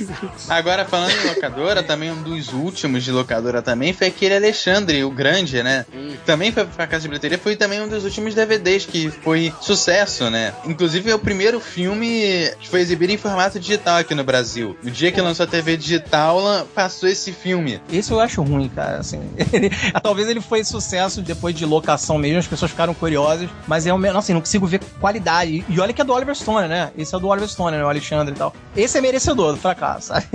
Eu não acho ele tão ruim, não, assim. Eu acho ele até um filme ok, cara. Um filme mediano ali. Eu acho, Eu acho até ok. É o filme que eu não pagaria pra ir no cinema, mas eu alugaria, sabe? É, eu lembro de ter alugado esse, eu vi em casa mesmo. É, tem algumas cenas que são interessantes, é porque, eu, eu não sei, acho que é porque é aquele lance também, né, que, porra, o Ridley Scott tinha lançado Gladiador há uns anos atrás, aí depois veio o Cruzado e tal, aí começou meio que a sair um filme seguido do outro, Troia também, saiu mais ou menos nessa época, né, acho que 2003, 2004, por aí. É. Eu lembro que eu vi o Troia no cinema. Então, o nego tentou meio que ir nessa vibe de vamos fazer o filme clássico, um filme, né, mais épico, não sei o que e tal, e aí também nego não foi no cinema, né. Agora, eu acho que essa questão também do ano, ela não tá somente. o- o- os grandes, as grandes produtoras sabem disso. Tem filmes que elas seguram às vezes meses. Ela não tá somente atrelada aos filmes que foram lançados antes ou que serão lançados depois dela. Agora sim, por exemplo, é o mês mesmo. Por exemplo, foi citado Vingadores. Cara, Vingadores e qualquer outro filme assim de super-herói ou um filme assim também que tenha o seu público ali a grande juventude, ele vai fazer muito mais dinheiro se ele for lançado no período de férias dos jovens americanos, entendeu? Então todo mundo sabe assim, não tô dizendo que é o período de férias que eu não sei qual é o período, mas por exemplo, um mês bom pra se lançar filme. E isso daí tem até no livro Como Ver um Filme da Ana Maria Baiana, que ela fala sobre tudo isso. É junho é um mês maravilhoso pra se lançar filme. Por quê? Por algum mistério que inclusive até a própria autora disse que não sabe explicar, é, as pessoas vão mais para filmes em junho. Então até as próprias distribuidoras, alguns aqui no Brasil também é assim, tem lugares que cobram mais caro pra você poder lançar um filme em junho, sabe? Então tem isso, tem toda essa questão do mistério do mês ali e de pessoas às vezes em determinada época do ano estarem mais dispostas a determinado assunto, mais abertas é, do que outras épocas, do que outros meses, né? Não, e também veja, em junho, geralmente, a galera que vai no teatro é um período meio que de férias. Um intervalo de meio de temporada para em junho, né? Do iníciozinho de junho até o metade pro final de agosto. E volta em setembro, outubro, novembro ali, né? Pra temporada mais pro fim do ano. Então, assim, quem vai ao teatro perde essa opção de lazer, né? Então facilita um pouco a vida da galera que vai ao cinema. né?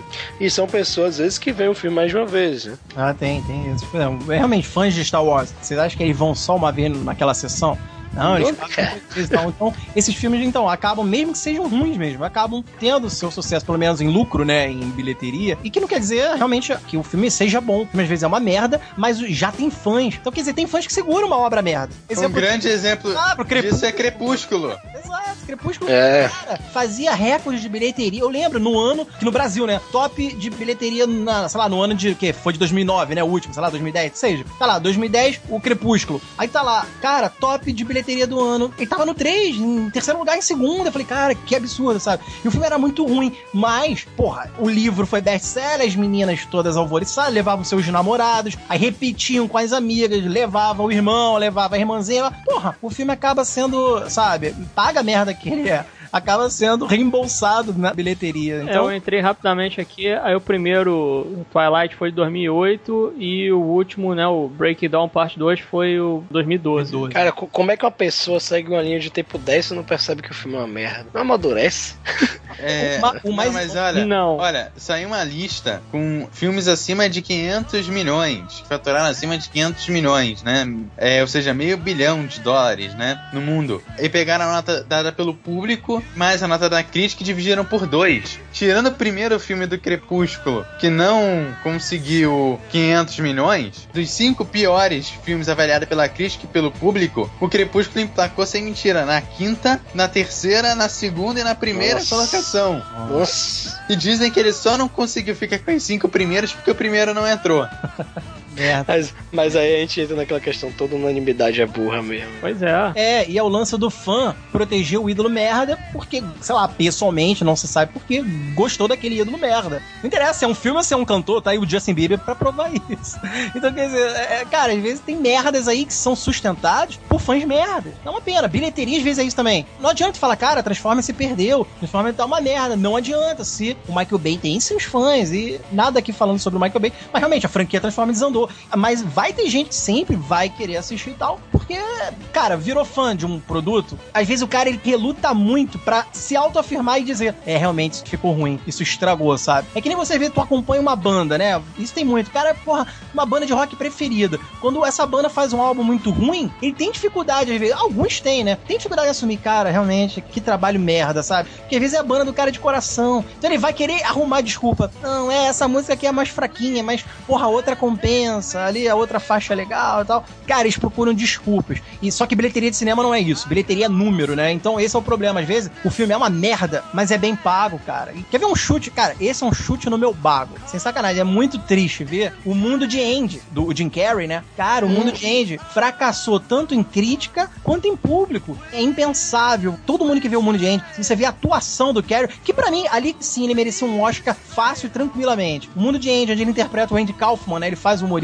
Andy Kaufman e tal. Cara, esse filme foi execrado por crítica e público. Nos Estados Unidos, que é o peso que pagaria o filme, ele foi rejeitado. E é um filmaço, cara. Um filme dirigido pelo Milos Forman, que é um diretorzaço e tal. Quer dizer, porra, eu fico triste até hoje. E toda vez que passa, às vezes tá passando o Andy, que até tá um tempinho sem passar. Mas, porra, quando passava uma reprise, eu queria ver, cara, que filme envolvente, filme com história bonita, e, porra, uma entrega do Jim Carrey, sabe? E até hoje eu não entendo, porque esse filme fracassou nos dois lados, tanto em crítica quanto em público. Isso é muito triste, cara. Até eu acho que daí do Mundo de Andy, o Jim Carrey teve aquele hiato, aquela pausa. Ele ficou um tempinho sem fazer filme, sabe? Isso eu acho que até arriou um pouco, cara. É uma pena, uma pena. É um filmaço do Jim Carrey. É, e falar em questão de atuação, também tem um outro aqui que eu salvaria dessa listagem que a gente está se baseando aqui, que é um filme Extinto, com Anthony Hopkins e o Cuba Gooding Jr., que o Hopkins ele faz como se fosse um doutor, que ele vai vivendo no meio dos gorilas e tal. É uma história meio tipo um Tarzan moderno, né? Ele vai vivendo no meio dos gorilas e tudo, aí os caras eles vão lá, vão atacar os gorilas, ele vai, acaba matando um cara, e aí acabam meio que pegando ele, jogando ele lá como se fosse no hospício e tal. O Cuba Gooding Jr. vai meio que pra tratar ali dele, né? O porquê dele ter se tornado daquele jeito, etc, né? Porque que ele, de certa forma, aderiu ali ao lado animal e deixou o lado humano de lado, porque aí tem um lance do lado humano ser mais animalesco do que o, o lado do animal mesmo, quer dizer, ou seja, ele consegue ter mais um contato, vamos dizer assim, emocional com os gorilas do que com o ser humano, entendeu? E etc. É um filme bem interessante, é bem bacana também. Outro que não se pagou, né? Custou 80 milhões e faturou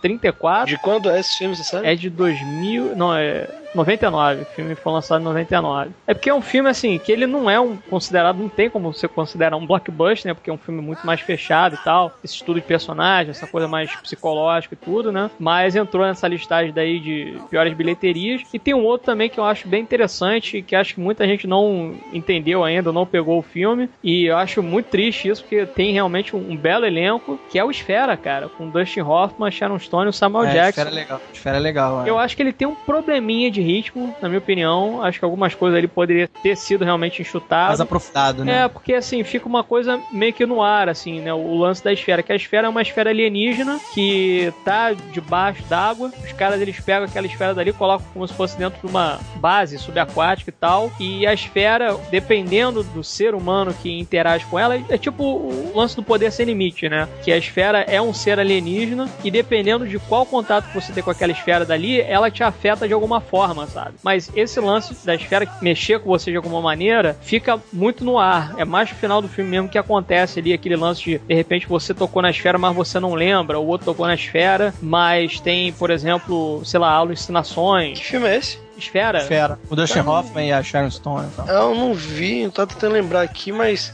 É bacana. tá muito a cara do Rei de Amarelo o livro, hein? Aquele que até o True Detective brinca. Ah, do True Detective, acho. que- É, mas é- o livro é assim, é uma parada que todo mundo que tem contato com ele, é um livro que todo mundo quem lê e tal, depois tem alguma coisa na vida É dele. curioso que é uma esfera amarela, né? Eu Não sei se de repente tem É. alguma coisa Porra, é assim. mesmo? Cara, Não, deve ser, deve é. ser totalmente homenagem ao livro. Quase certeza. Mas sabe não o é que, que eu tô vendo aqui, no fim das contas dessa lista, Hum. não tem nenhum filme de terror nessa lista. Que geralmente tem aquela produção super barata e que mesmo que fracasse na bilheteria, ele vai se pagar. É, não, é porque realmente os filmes de terror, pelo fato de ser já um filme de orçamento baixo, que aqui você tem assim, você tem filmes que, no caso aqui que a gente tá vendo nessa listagem, é, são filmes que às vezes tiveram um orçamento muito exacerbado para algo que não necessariamente precisava ter tanto capital sendo injetado no projeto, entendeu? Acaba acontecendo esse tipo de coisa. E até filmes de terror, em geral, realmente, se você for ver, não chega a ser um grande fracasso de bilheteria. Pode ter assim, por exemplo, pouco público ia assistir. Qualquer público que a atividade paranormal tivesse, pagava o filme. Pois é. Não, então, aí, por exemplo, pega, sei lá, um novo remake do Massacre da Serra Elétrica. O nego acaba indo assistir porque, pra esse tipo de público, quer dizer, pra esse tipo de filme, tem um público que vai em bonde. Vamos É dizer assim. cativo já, é, é público cativo. O cara né? ele vai pela zoeira da parada, entendeu? Caralho, massacre da Serra Elétrica, vamos ver, não sei o que, vai Ele não mais se três, quatro com a pessoas. qualidade. Exato, É, o cara não não se se importa importa. E às vezes o cara acaba dando dinheiro pra um filme que é realmente uma bosta, né? Mas o cara vai mais pela zoeira ali, de estar com os colegas e tal, do que querendo absorver alguma coisa que o filme vai passar, né? Ou qualquer No coisa do tipo, né? Mas tem algum filme que vocês colocariam como fracasso de bilheteria, assim, dessa parte de terror? Aí é complicado, de cabeça, assim. Acho que o próprio Massacre da Serra Elétrica mesmo, né? Com a Alexandra Daddario, eu acho que é um filme bem merda. Que bota ali o vilão do filme como se fosse a vítima e todo mundo é meio filho da puta. Tá um filme meio esquisito, cara. Eu acho contas. que aquele filme Hack, sem ser o remake, o outro, eu acho que ele não fez tanto sucesso pelas bandas de cá, não. Mas é, Espanhol, você- né? É, espanhol, e é um filme do caralho, entendeu? Foda, foda. A galera soube dele mais pela internet mesmo e é a vida.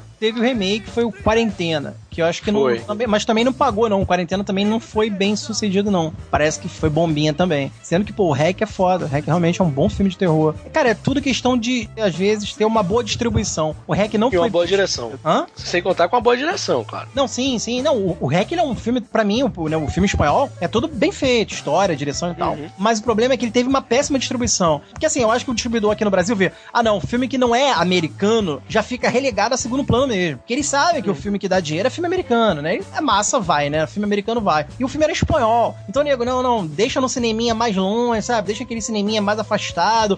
Ou, ou- ou demora só, exato, demora só uma semana, no máximo duas, e tira de cartaz e dá lugar aí pro Crepúsculo, pro Transformer da vida e tal. Então tira, às vezes o filme sai rápido. E Hack, cara, Hack eu lembro que ficou no cinema por um tempinho, mas, cara, as pessoas não viam porque, primeiro, elenco ninguém conhece, ninguém sabia de nada. Até viram, até teve um público, mas não pagou o Hack, não. E o Hack é um puta de um filme de terror, cara. É um filmaço, Uhum. acho que tem um clima muito foda, sabe? pô. Mas é, não, realmente não pagou, não. Foi considerado um fracasso, né? Injusto, porque é realmente um filme muito bom. No frigir dos ovos, todo filme é um investimento. O cara tem que investir na ideia certa, no momento certo, para o público certo e tem que executar do jeito certo. Então, cara, é uma chance muito grande de dar errado.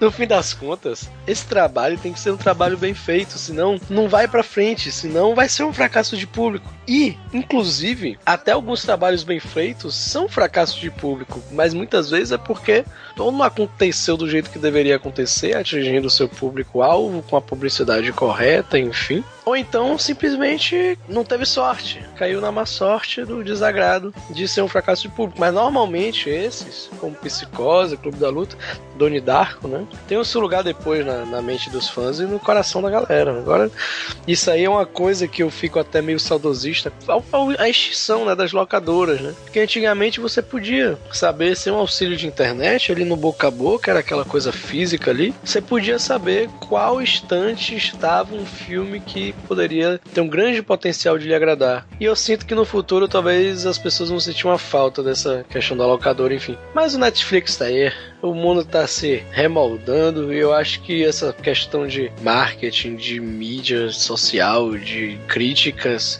até da própria distribuidora, tudo no futuro vai se renovar. Talvez até nós possamos ter em primeira mão filmes aí totalmente por streaming, né? Filmes paralelos ao circuito de mercado normal que circula no mundo. Talvez isso daí possa ser também uma porta aberta para filmes mais autênticos por parte de quem está produzindo. Com certeza.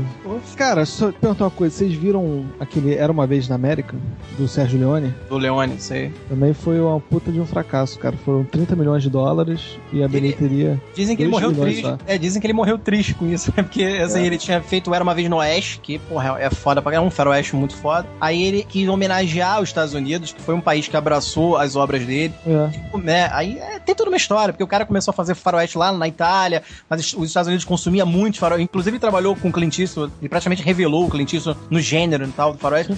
Aí ele quis fazer uma homenagem. Ele fez esse Era Uma Vez na América, e porra, era James Woods, era Rob De Niro, era Joe. Dash, porra, tinha a Jennifer Connelly novinha. Quer dizer, era um elencaço. E, cara, fracassou de uma forma realmente sem que ele não esperava, e foi um gasto muito alto. Acho que talvez ele mesmo, numa entrevista antiga dele, ele fala que foi onde ele mais depositou dinheiro pra ser uma produção cara. E foi onde ele mais se arrependeu porque foi a obra menos rentável dele, assim. Então, ele ficou triste porque ele acabou tendo como último. é, Foi igual o Kubrick, né? Foi assim, antes de morrer, né? Quase o último filme do cara. Foi um- realmente um fracasso também. O Kubrick foi aquele de olhos bem fechados que, porra, não pagou o que ele gastou. Se bem que ele não gastou muito, mas não rendeu nada em- na bilheteria, sei lá. Ele ficou triste por isso que terminou, né? A carreira dele com um filme meio que maculou ali. terminou mal. Igual o Sérgio Leone também, que terminou mal. Mas é isso aí, eu acho que é igual roleta, cara. Jogou a bolinha ali, tu vai esperar, que é quase sorte mesmo nesse ponto, cara. Porque são de diretores que você sabe que são confiáveis, porra, sabem fazer filmes, tem todo um elenco de preparo ali, né? De talento, de qualidade, e que de repente, às vezes, a história não convenceu o público, ou as pessoas se sentiram estranhadas, né? Às vezes acontece isso, é uma pena.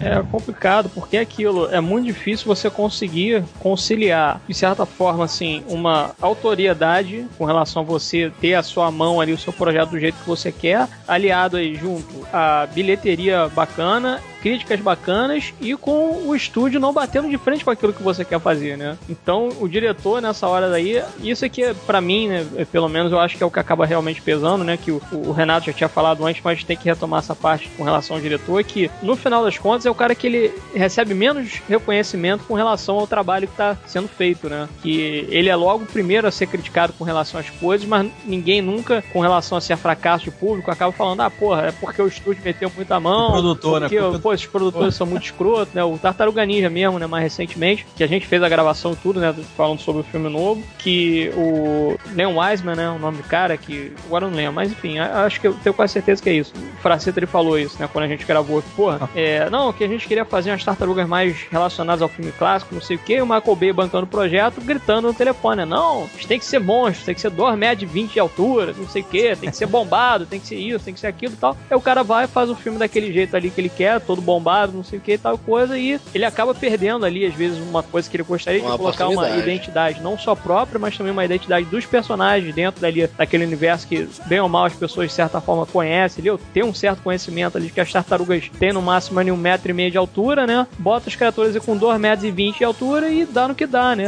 Tem uma descaracterização. Então, esse é o tipo de coisa que esses caras aí que estão mais envolvidos com Hollywood acabam sempre se confrontando, né? É muito difícil você conseguir isso. Né? O Marcel mesmo falou, Nolan é um dos caras que ele consegue fazer isso, mas são muito poucos, né? O Tarantino também consegue, mas se você for ver todos os filmes do Tarantino, eles custam uma grana pouca, mas eles também não faturam muito, sabe? É muito difícil você ver um filme do Tarantino, por exemplo, faturando mais de 500 milhões, entendeu? Apesar É de verdade, né? É verdade. Tem essa. ele ter, assim, sempre esse público cativo, que somos nós aqui no caso, né? A galera que é mais cinéfila mesmo. Mas o grande público, pô, se de repente você botar uma cena do Pulp Fiction, assim, pra um cara que não tá muito acostumado a ir no cinema e tal, um canja aluguel, É. qualquer coisa Vai reconhecer. Que filme é esse? Ah, Quem é esse cara aí? Não sei quem é, entendeu? Ah, pô, John Travolta, eu já vi ele no Grease, ou, sabe, no embalo sábado à noite, não sei o quê. Aí o cara não sabe que ele fez uma outra face, não sabe, entendeu? Não, então é mais pra cá. Fez aquele hairspray, né? É, vestido de mulher e tal, né? Mulher obesa, não sei o quê. Então, é um tipo de coisa que é muito complicado para os caras conseguirem conciliar isso tudo, né? O Nolan é um cara que ele conseguiu, de certa forma, fazer isso, mas um dia consegue ainda ser criticado por causa disso, né? Depois do terceiro Batman aí, o nego já tá meio que ah, cerrando os olhos assim, olhando meio que, ah, não, não, não é isso tudo, não, não sei o quê. Já tá sendo meio que picotado com isso, né? É realmente muito complicado aí pros diretores conseguirem conciliar isso tudo e a gente fica, pelo menos, no aguardo aí de ver, de repente, alguns desses filmes aí. Eu, particularmente, gostaria de ver remakes desses filmes aí que eu acabei falando aqui dessa listagem, porque tem outros aqui no meio que realmente não vale a pena assistir de jeito nenhum, né? Por exemplo, Jack, Caçador Gigante, é, Agente do Além, 47 Ronin, Saara, Stealth, Ameaça Invisível, Pluto Nash do Ed Murphy. Caraca, Pluto Nash, cara. É, Vergonha alheia. Lanterna Verde, tem todo é, aquele Todo Poderoso 2, né, que é o do Steve Carell. Quer dizer, tem uns filmes aqui bem merda, meio Triple X2, Cowboys e Aliens, que é um filme fracote também. É, se bem que eu até gostaria de ver um remake, de repente, de Cowboys e Aliens. É, mas tem uns outros filmes aqui, pô, Volta ao Mundo em 80 Dias de Jack Chan, Digley, que é, é, é o filme, acho que do Ben Affleck com a Jennifer Lopez, que é um filme bem merda mesmo. Enfim, tem uns outros aqui que não vale a pena, né, cara? Mas esse daí, pelo menos que eu citei aqui, eu acho que vale a pena dar uma conferida. São filmes interessantes pra você assistir. E vamos lá assistir filme, né? No final das contas, né? A ideia é essa, na verdade, né? Tentar assistir aí o máximo de filmes que puder, mas tentando também conciliar aí a qualidade dos filmes. É isso que eu ia trabalho falar. dos diretores e elenco e etc. Né, É isso que eu ia falar. muito eu acho que tem um, complicado. tem um trabalho também muito grande do público de vencer a sua própria barreira, entendeu? O mundo hoje em dia tá assim, você vai, você baixa um bocado de música, o Genius lá do iPhone já vai, ele indica uma caralhada de música igual ou parecida, entendeu? Eu acho que o mundo, o público hoje em dia tá precisando vencer suas barreiras, tá precisando também investir o seu tempo em coisas não convencionais para ele, né? E talvez uma pessoa que tá só acostumada a filmes de mercado e assistir um filme cult, uma pessoa que tá só acostumada a filme de nicho cult lá, pseudo-intelectuais ou até intelectuais, e assistir também um filme de mercado e assim todo mundo ficar melhor. A gente acaba às vezes se descobrindo, se conhecendo e tendo contato com coisas que muitas vezes a gente não teria oportunidade se o nosso próprio ego ou costume não estivesse travando a prática, né, de ir comprar o ingresso. Então acho que também tem um esforço do público, né? Não é só culpa da mídia, não é só culpa do filme, da produção final, mas também às vezes das pessoas que hoje em dia, não sei como é que tá as estatísticas, mas me cheira com o fim das quase extinção das casas de projeção de filme cultas. Como é que é o nome? Cinema de arte? Que o público tá meio ali acomodado, entendeu? Que também as pessoas estão deixando de ao cinema e de vencer seus limites, né? De, de enfrentar coisas que elas não estão acostumadas. Fica também aí o apelo também a quem, a quem bota esse mercado pra frente, porque se a gente ficar só dependendo do diretor, da liberdade dele, do produtor do estúdio, não vai pra lugar nenhum, entendeu? Eu acho que sim é importante também os diretores terem a sua liberdade para produzir, mas também o público começar a ampliar a consciência de público né? Que é a, a força que a gente tem. É verdade. É porque no final das contas é isso que acontece, né? O público é que faz o filme. Né? Não adianta, às vezes, você ter um filme que é muito bom e não tem gente assistindo, ou às vezes o filme é uma merda e tem todo mundo assistindo, né, cara? Uhum. Um final que acaba sendo sucesso aos olhares dos produtores de Hollywood é isso, é bilheteria no final das contas, né? A qualidade Quem do faz o filme é o público. é, na minha opinião é isso, né? Quem faz o filme é o público e não o olhar do produtor de Hollywood em cima dessas obras aí, né? Que no final dos contas é isso, né? É, é a obra do diretor ali, o nome dele tá ali, então a obra é dele, né, cara? É- a meu ver, é mais assim, a obra do cara, né? Que nem com relação, por exemplo, à gravadora, né? A gravadora e, e os músicos, né? Pô, você aí, quer dizer, a função do cara que tá produzindo a parada é produzir e distribuir, mas a essência do trabalho é dos músicos que estão trabalhando ali. Quem tá envolvido no projeto são aqueles caras e não os produtores, né? Que estão simplesmente bancando e injetando dinheiro na parada. Então, isso acontece tanto na indústria fonográfica quanto na indústria do cinema, né? E ambas aí, pelo fato de estarem trabalhando dessa maneira, estão se tornando autodestrutivas no final das contas, né? Eu acho que os produtores e os grandes investidores têm que colocar a mão na cabeça e ver pela consciência que, na maioria esmagadora das vezes, quando o diretor ele tem mais liberdade, o produto sai melhor. Claro que também não vai ser largado de qualquer jeito, mas muitas vezes você colocar um pouco mais de liberdade e até ir contra o próprio ego dos grandes produtores que existem por aí, às vezes pode criar um produto não tão efêmero quanto se costuma ser. As pessoas têm que parar para pensar hoje em dia tudo, propaganda, tudo. Que quando você investe uma coisa que ela não é tão assim efervescente, não é tão rápida, abrupta e efêmera, aquilo pode se eternizar dentro da cultura. Todas as grandes obras foram assim. Todas as grandes obras foram feitas para se eternizarem dentro de algum âmbito. Então acho que falta isso também. Em vez de você às vezes querer vender e vender e vender, você fazer uma produção que possa vender conhecimento e cultura, mas não no sentido, porra, pedante de ser, mas até uma cultura de ação bem feita, como o próprio Tarantino estava querendo fazer em, em Bastardos Inglórios, entendeu? Então acho que o mundo, ele tem que parar, não estou aqui fazendo nenhum discurso pró-comunismo, mas o mundo tem que saber andar de mãos dadas entre o lucro e entre o benefício ao público, né? E a cultura em geral. Mas isso é uma estrada, não é forçando como o Brasil está fazendo,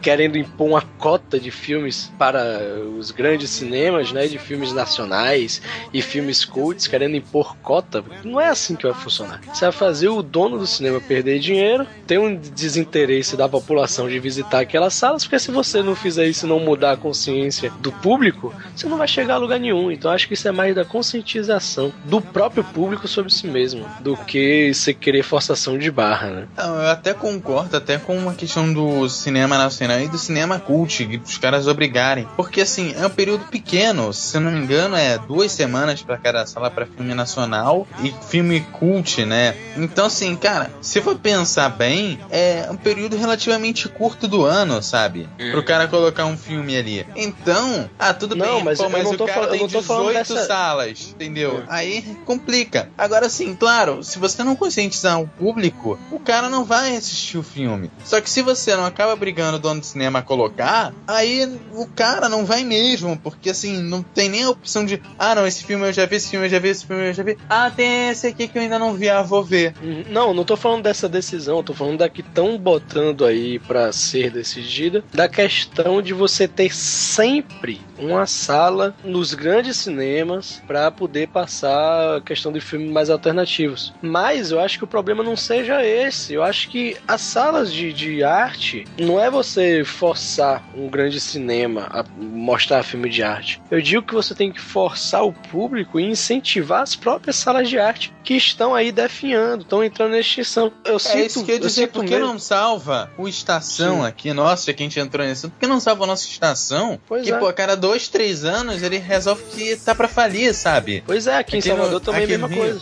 Aqui em eu tenho um receio de no futuro meu filho chegar e me perguntar, pai, o que é um cinema de arte? Porra, é capaz até de escorrer uma lágrima de meu olho. Mas, Cara, o Odeon Petrobras que reformou, fechou, porque, entendeu? Não é porque não vem ninguém. Eu já fui em sessão lotada no, no Odeon. Mas por, por quê? falta- Porque não, não tem ninguém que mantém. é isso, é falta de cultura, é falta de patrocinador também muitas vezes. Eu acho que o governo poderia fazer uma lei, talvez, de isenção de impostos, como já tem, mas uma bem melhor do que essa para incentivos em meios audiovisuais, entendeu? De, de empresa privada. Porra, cansei de ter estado incentivando coisa e não dá certo, entendeu? As grandes empresas privadas que podem incentivar algum. Claro que em alguns lugares dá certo, alguns, algumas obras específicas dá certo, mas a grande maioria do investimento estatal que a gente tem, pelo menos aqui em Salvador, nessa questão audiovisual, não tá funcionando. Então acho que tem que criar um meio que possa fazer a sala de arte se edificar em cima dos ombros do próprio povo e não em cima dos ombros do Brasil, do Estado, do governo brasileiro, sabe? Eu acho que é isso, é uma mudança cultural e no final quem vai sustentar a sala de arte que tá falindo não é a sala de cinema que o governo, tá- é disso que eu tô falando, Eduardo, do governo querer impor uma sala ou duas no cinema, querer impor essa produção de essa exibição de filmes de sala de arte. Eu acho que o público tem que mudar e tem que e isso daí só vai piorar a sala de arte. Então acho que a grande questão final é da liberdade e da mudança cultural que nós temos que fazer. Isso é um trabalho de formiguinha no final das contas. É, sem dúvida. É porque é realmente algo muito gradativo, né? Você vê assim que a cultura do cinéfilo realmente aqui no Brasil ainda, a meu ver, pelo menos ainda não pegou da mesma maneira que pegou, por exemplo, nos Estados Unidos, que você ainda tem cinema de rua, que, pô, sei lá, você passa numa cidadezinha mesmo, cara, e de repente você passa lá, pô, tá passando. Na França, É, tá passando, sei lá, um De Volta pro Futuro, tá passando um Psicose, tá passando um Poderoso Chefão. Esse é o tipo de coisa que o Cinemark, não querendo querendo fazer um jabá aqui nem nada do tipo, né? Até porque eu não gosto da Rick Cinemark. tá botando uma porrada de cópia dublada aí, na verdade, né? Isso tá me tirando dinheiro pro cinema do Cinemark. Mas eles têm feito isso de, não, vamos botar um filme cult aí, de repente, um final de semana. Uhum. Sabe? Um Poderoso Chefão, Garota Rosa Choque, um De Volta pro Futuro, sei lá, um Duro de Matar, qualquer coisa do tipo, entendeu? Alguns filmes do Rock Balboa, é, sei lá, outros filmes aí, às vezes um filme romântico, um Casablanca, enfim. Eles estão fazendo isso, já é alguma coisa, entendeu? Porque, pô, tem filmes ali que nego nunca realmente vai ter oportunidade, às vezes é até difícil de você encontrar pela internet aí, dependendo do filme, né, pra você acabar assistindo em casa. Eles dão essa oportunidade, às vezes, pra gente acabar indo assistir um filme desses clássicos. No cinema. No cinema, né? A gente não teve essa oportunidade. Com toda a qualidade da obra, né? Ou seja, eu duvido som, que isso seja o Estado que tá é, fazendo. Ah, mas vocês querem ver uma coisa legal que é em parceria com o Estado? É o Cineclube Sci-Fi, que acontece aqui no Planetário da Gávea. Eles pegam filmes como Vingador do Futuro, 2001, Metrópolis, Akira. Eu acho que uma vez por mês eles passam um filme. E a galera do próprio planetário faz uma palestra depois do filme. Isso. Aí você pode ir lá tirar dúvida, parará. E tem um apoio do Estado, né? Talvez não diretamente do Estado, mas sim, vamos colocar assim, do grupo planetário, né? Sim. Mas que é do Estado, sabe? Que já é uma ajuda. E claro, da galera aí também, sem querer, a galera que adora o Star Wars, o clube lá do Star Wars, que apoia isso, né? E é quem banca. A minha grande crítica a, a essas atitudes do Estado é que às vezes ela, em vez de intervir e resolver o problema, ela só alarga o problema, entendeu? Só aprofunda mais. Como, por exemplo, esse meu receio de ser aprovado de que todo grande cinema tem que ter duas salas só para passar filmes cult. Isso aí vai tirar o público que tá indo ali no cinema de arte e vai transferir ele pro shopping, que é muito mais conveniente ele lá para duas salas. Então vai piorar muito mais a situação do que resolver. Eu acho que a questão mesmo, porra, se tiver que fazer alguma coisa, cara, é conscientização. E muitas vezes, pelo menos aqui em Salvador e da onde eu conheço, o interesse não só do Estado, porque eu tenho receio também da grande fé que as pessoas levam no Estado, mas o interesse privado está resolvendo mais a situação do que outra coisa. As grandes rádios daqui de Salvador estão salvando mais o cinema de arte daqui que está morrendo, Cine Vivo e até alguns outros, do que o, o Estado da Bahia, entendeu? Então acho assim, é uma questão, no fim, de cada um se responsabilizar sobre o que pode acontecer no futuro, porque talvez nós estamos mesmo à beira de um colapso na questão do cinema cult da sala de arte. E aí o Estado vai querer impor coisas que podem piorar a situação. E eu acho que tem que ser uma coisa muito bem pensada, porque a gente está tratando de cultura, entendeu? É por isso que eu acho que assim, eles estão. As próprias empresas particulares, aí os circuitos, né? Os donos, aí os Severinos Ribeiros da Vida, Cinemark e tal, eles estão por conta deles criando tipos de eventos culturais em torno do, dos seus filmes mesmo. Por exemplo, pô, tá muito bacana realmente o que o Pimp falou do Cinemark Classic. O Cinemark Classic tá trazendo obras, porra, clássicas, primas, uhum. obras-primas mesmo do cinema moderno e contemporâneo, tudo, né? Um estudo história, por trás disso. Da história, exato, da história de cinema, não só porque ah, nos anos 70 eu não pude ver esse filme, ah, nos anos 60. Não, mas além disso é porque o filme tem realmente um conteúdo, tem, não estão passando qualquer filme, né? Tem lá, você vê o Casablanca, você vê a Mary Poppins, que, pô, é uma pérola do gênero infantil e tal. Quer dizer, você vê variados tipos, de repente você vê um poderoso chefão um rock, mas ali tem ali um, uma cilada para Roger Rabbit. Você vê essa mistura, mas com filmes de conteúdo. E isso o governo realmente tá cagando e andando. Então, é pelos próprios empresários que estão percebendo que eles têm uma pérola na mão, que é o quê? Circuitos de cinema. E o que eles estão fazendo com isso? Estão dando essa chance, como até o Renato falou, de você conscientizar mais os espectadores da massa aí, o geral que curte só Michael Bay, Crepúsculo da vida e tal, o pipocão da vida, eles começaram a perceber esses filmes com outros olhos. E é legal, cara, até aqui no Botafogo estão fazendo algo que eu, eu não esperava que ia acontecer. Até isso aqui tá meio que chegando. São as Grand Houses, cara. É, assim, é um lance. Pô, maravilha. É muito bacana. Você vê que são vários filmes. Assim, uma, uma, maratona, cara. São vários filmes, assim, de um gênero, né? Por exemplo, vai ter agora, dia 17 de abril, eu fazendo um jabazinho numa propaganda. Vamos lá. Dia 17 de abril, lá na estação de Botafogo, cara, três filmes do gênero terror dos anos 80. É Terror 80, se chama Maratona Terror 80. Cara, a listagem é só de pérola de terror dos anos 80. Tá lá, A Hora do Pesadelo, A Hora do Espanto, Sexta-feira 13, Poltergeist, A Mosca, do David Cronenberg. Tu olha assim, tu, caraca, que legal. Eu até fiquei assim, pô, fiquei motivado, fiquei mais assim, até movido a dar crédito a isso, a dar apoio a isso, porque porra, não é o governo que tá patrocinando nada. São realmente os empresários que estão, sabe, botando a mão na massa e levando isso pro povão conhecer mais e tal. No e fim, isso é muito legal. no fim, o governo acaba pensando muitas vezes de 4 em 4 anos e tenta resolver as coisas paliativamente, porque se resolver definitivamente, pô, tem um grande pensador, infelizmente pensei o nome, eu esqueci o nome dele, que ele falava assim: o governo ele vai querer resolver as coisas paliativas porque normalmente as grandes questões que resolvem eternamente uma situação só vão ser reconhecidas depois que aquele que aplicou morrer, entendeu? Como é, como a gente vê como é que é na história, milenarmente, as pessoas são reconhecidas muitas vezes pelos grandes atos que ele fez pelo povo depois de morto, entendeu? Então as coisas vão resolvendo ali, eles precisam muitas vezes da manutenção da ignorância, da manutenção da pobreza, da manutenção da miséria, da fome e tal, para se elegerem com a proposta de esperança no futuro. Eu boto mais fé, isso é uma questão pessoal, respeito quem pensa diferente, mas eu boto mais fé no povo e nos empresários, que o empresário ele tem um produto ali que se a galera, o público, o consumidor, começar a exigir, ele vai ter que oferecer. E às vezes até o empresário que tá ali, um grande dono de salas de cinema, ele tem também um amor pela obra. É como o Mises falava, né? O Ludwig von Mises, ele dizia que não é porque o cafeteiro só vende uma cafeteira, que não é porque ela quer vender uma cafeteira que o público vai comprar. E sim ela vende porque o público quer beber café, entendeu? É diferente, muitas vezes existe uma inversão de valores. Acho que a pessoa tá querendo impor uma coisa, quando na verdade ele tá atendendo a demanda de mercado. É por isso que eu boto mais fé no público, na conscientização, porque ela trabalha mais rápido do que imposições, historicamente falando, né? Sim, sim. Mas isso é um tema muito complexo. Talvez um Aí vai podcast, entrar na- um podcast só sobre, né? é, talvez um podcast só sobre questões de cinema e, e Culturais, assim. isso é cultural, talvez caia como uma luva nessa questão, mas é um sistema muito complexo para debater tão rapidamente, já que já estamos acabando. Sem dúvida.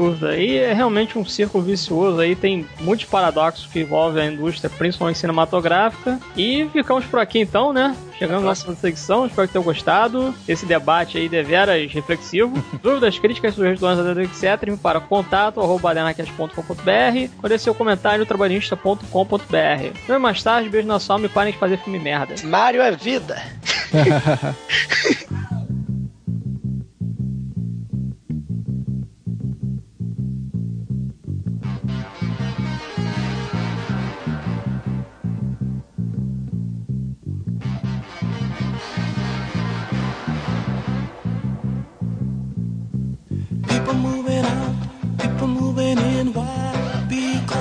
the color of their skin. Run, run, run, but you sure can't hide. An eye for an eye, a tooth for a tooth. Vote for me, and I'll set you free. Rap on, brother, rap on. Well, the only person talking about love, nine brother, is the preacher. And it seems nobody's interested in learning but the teacher. Segregation,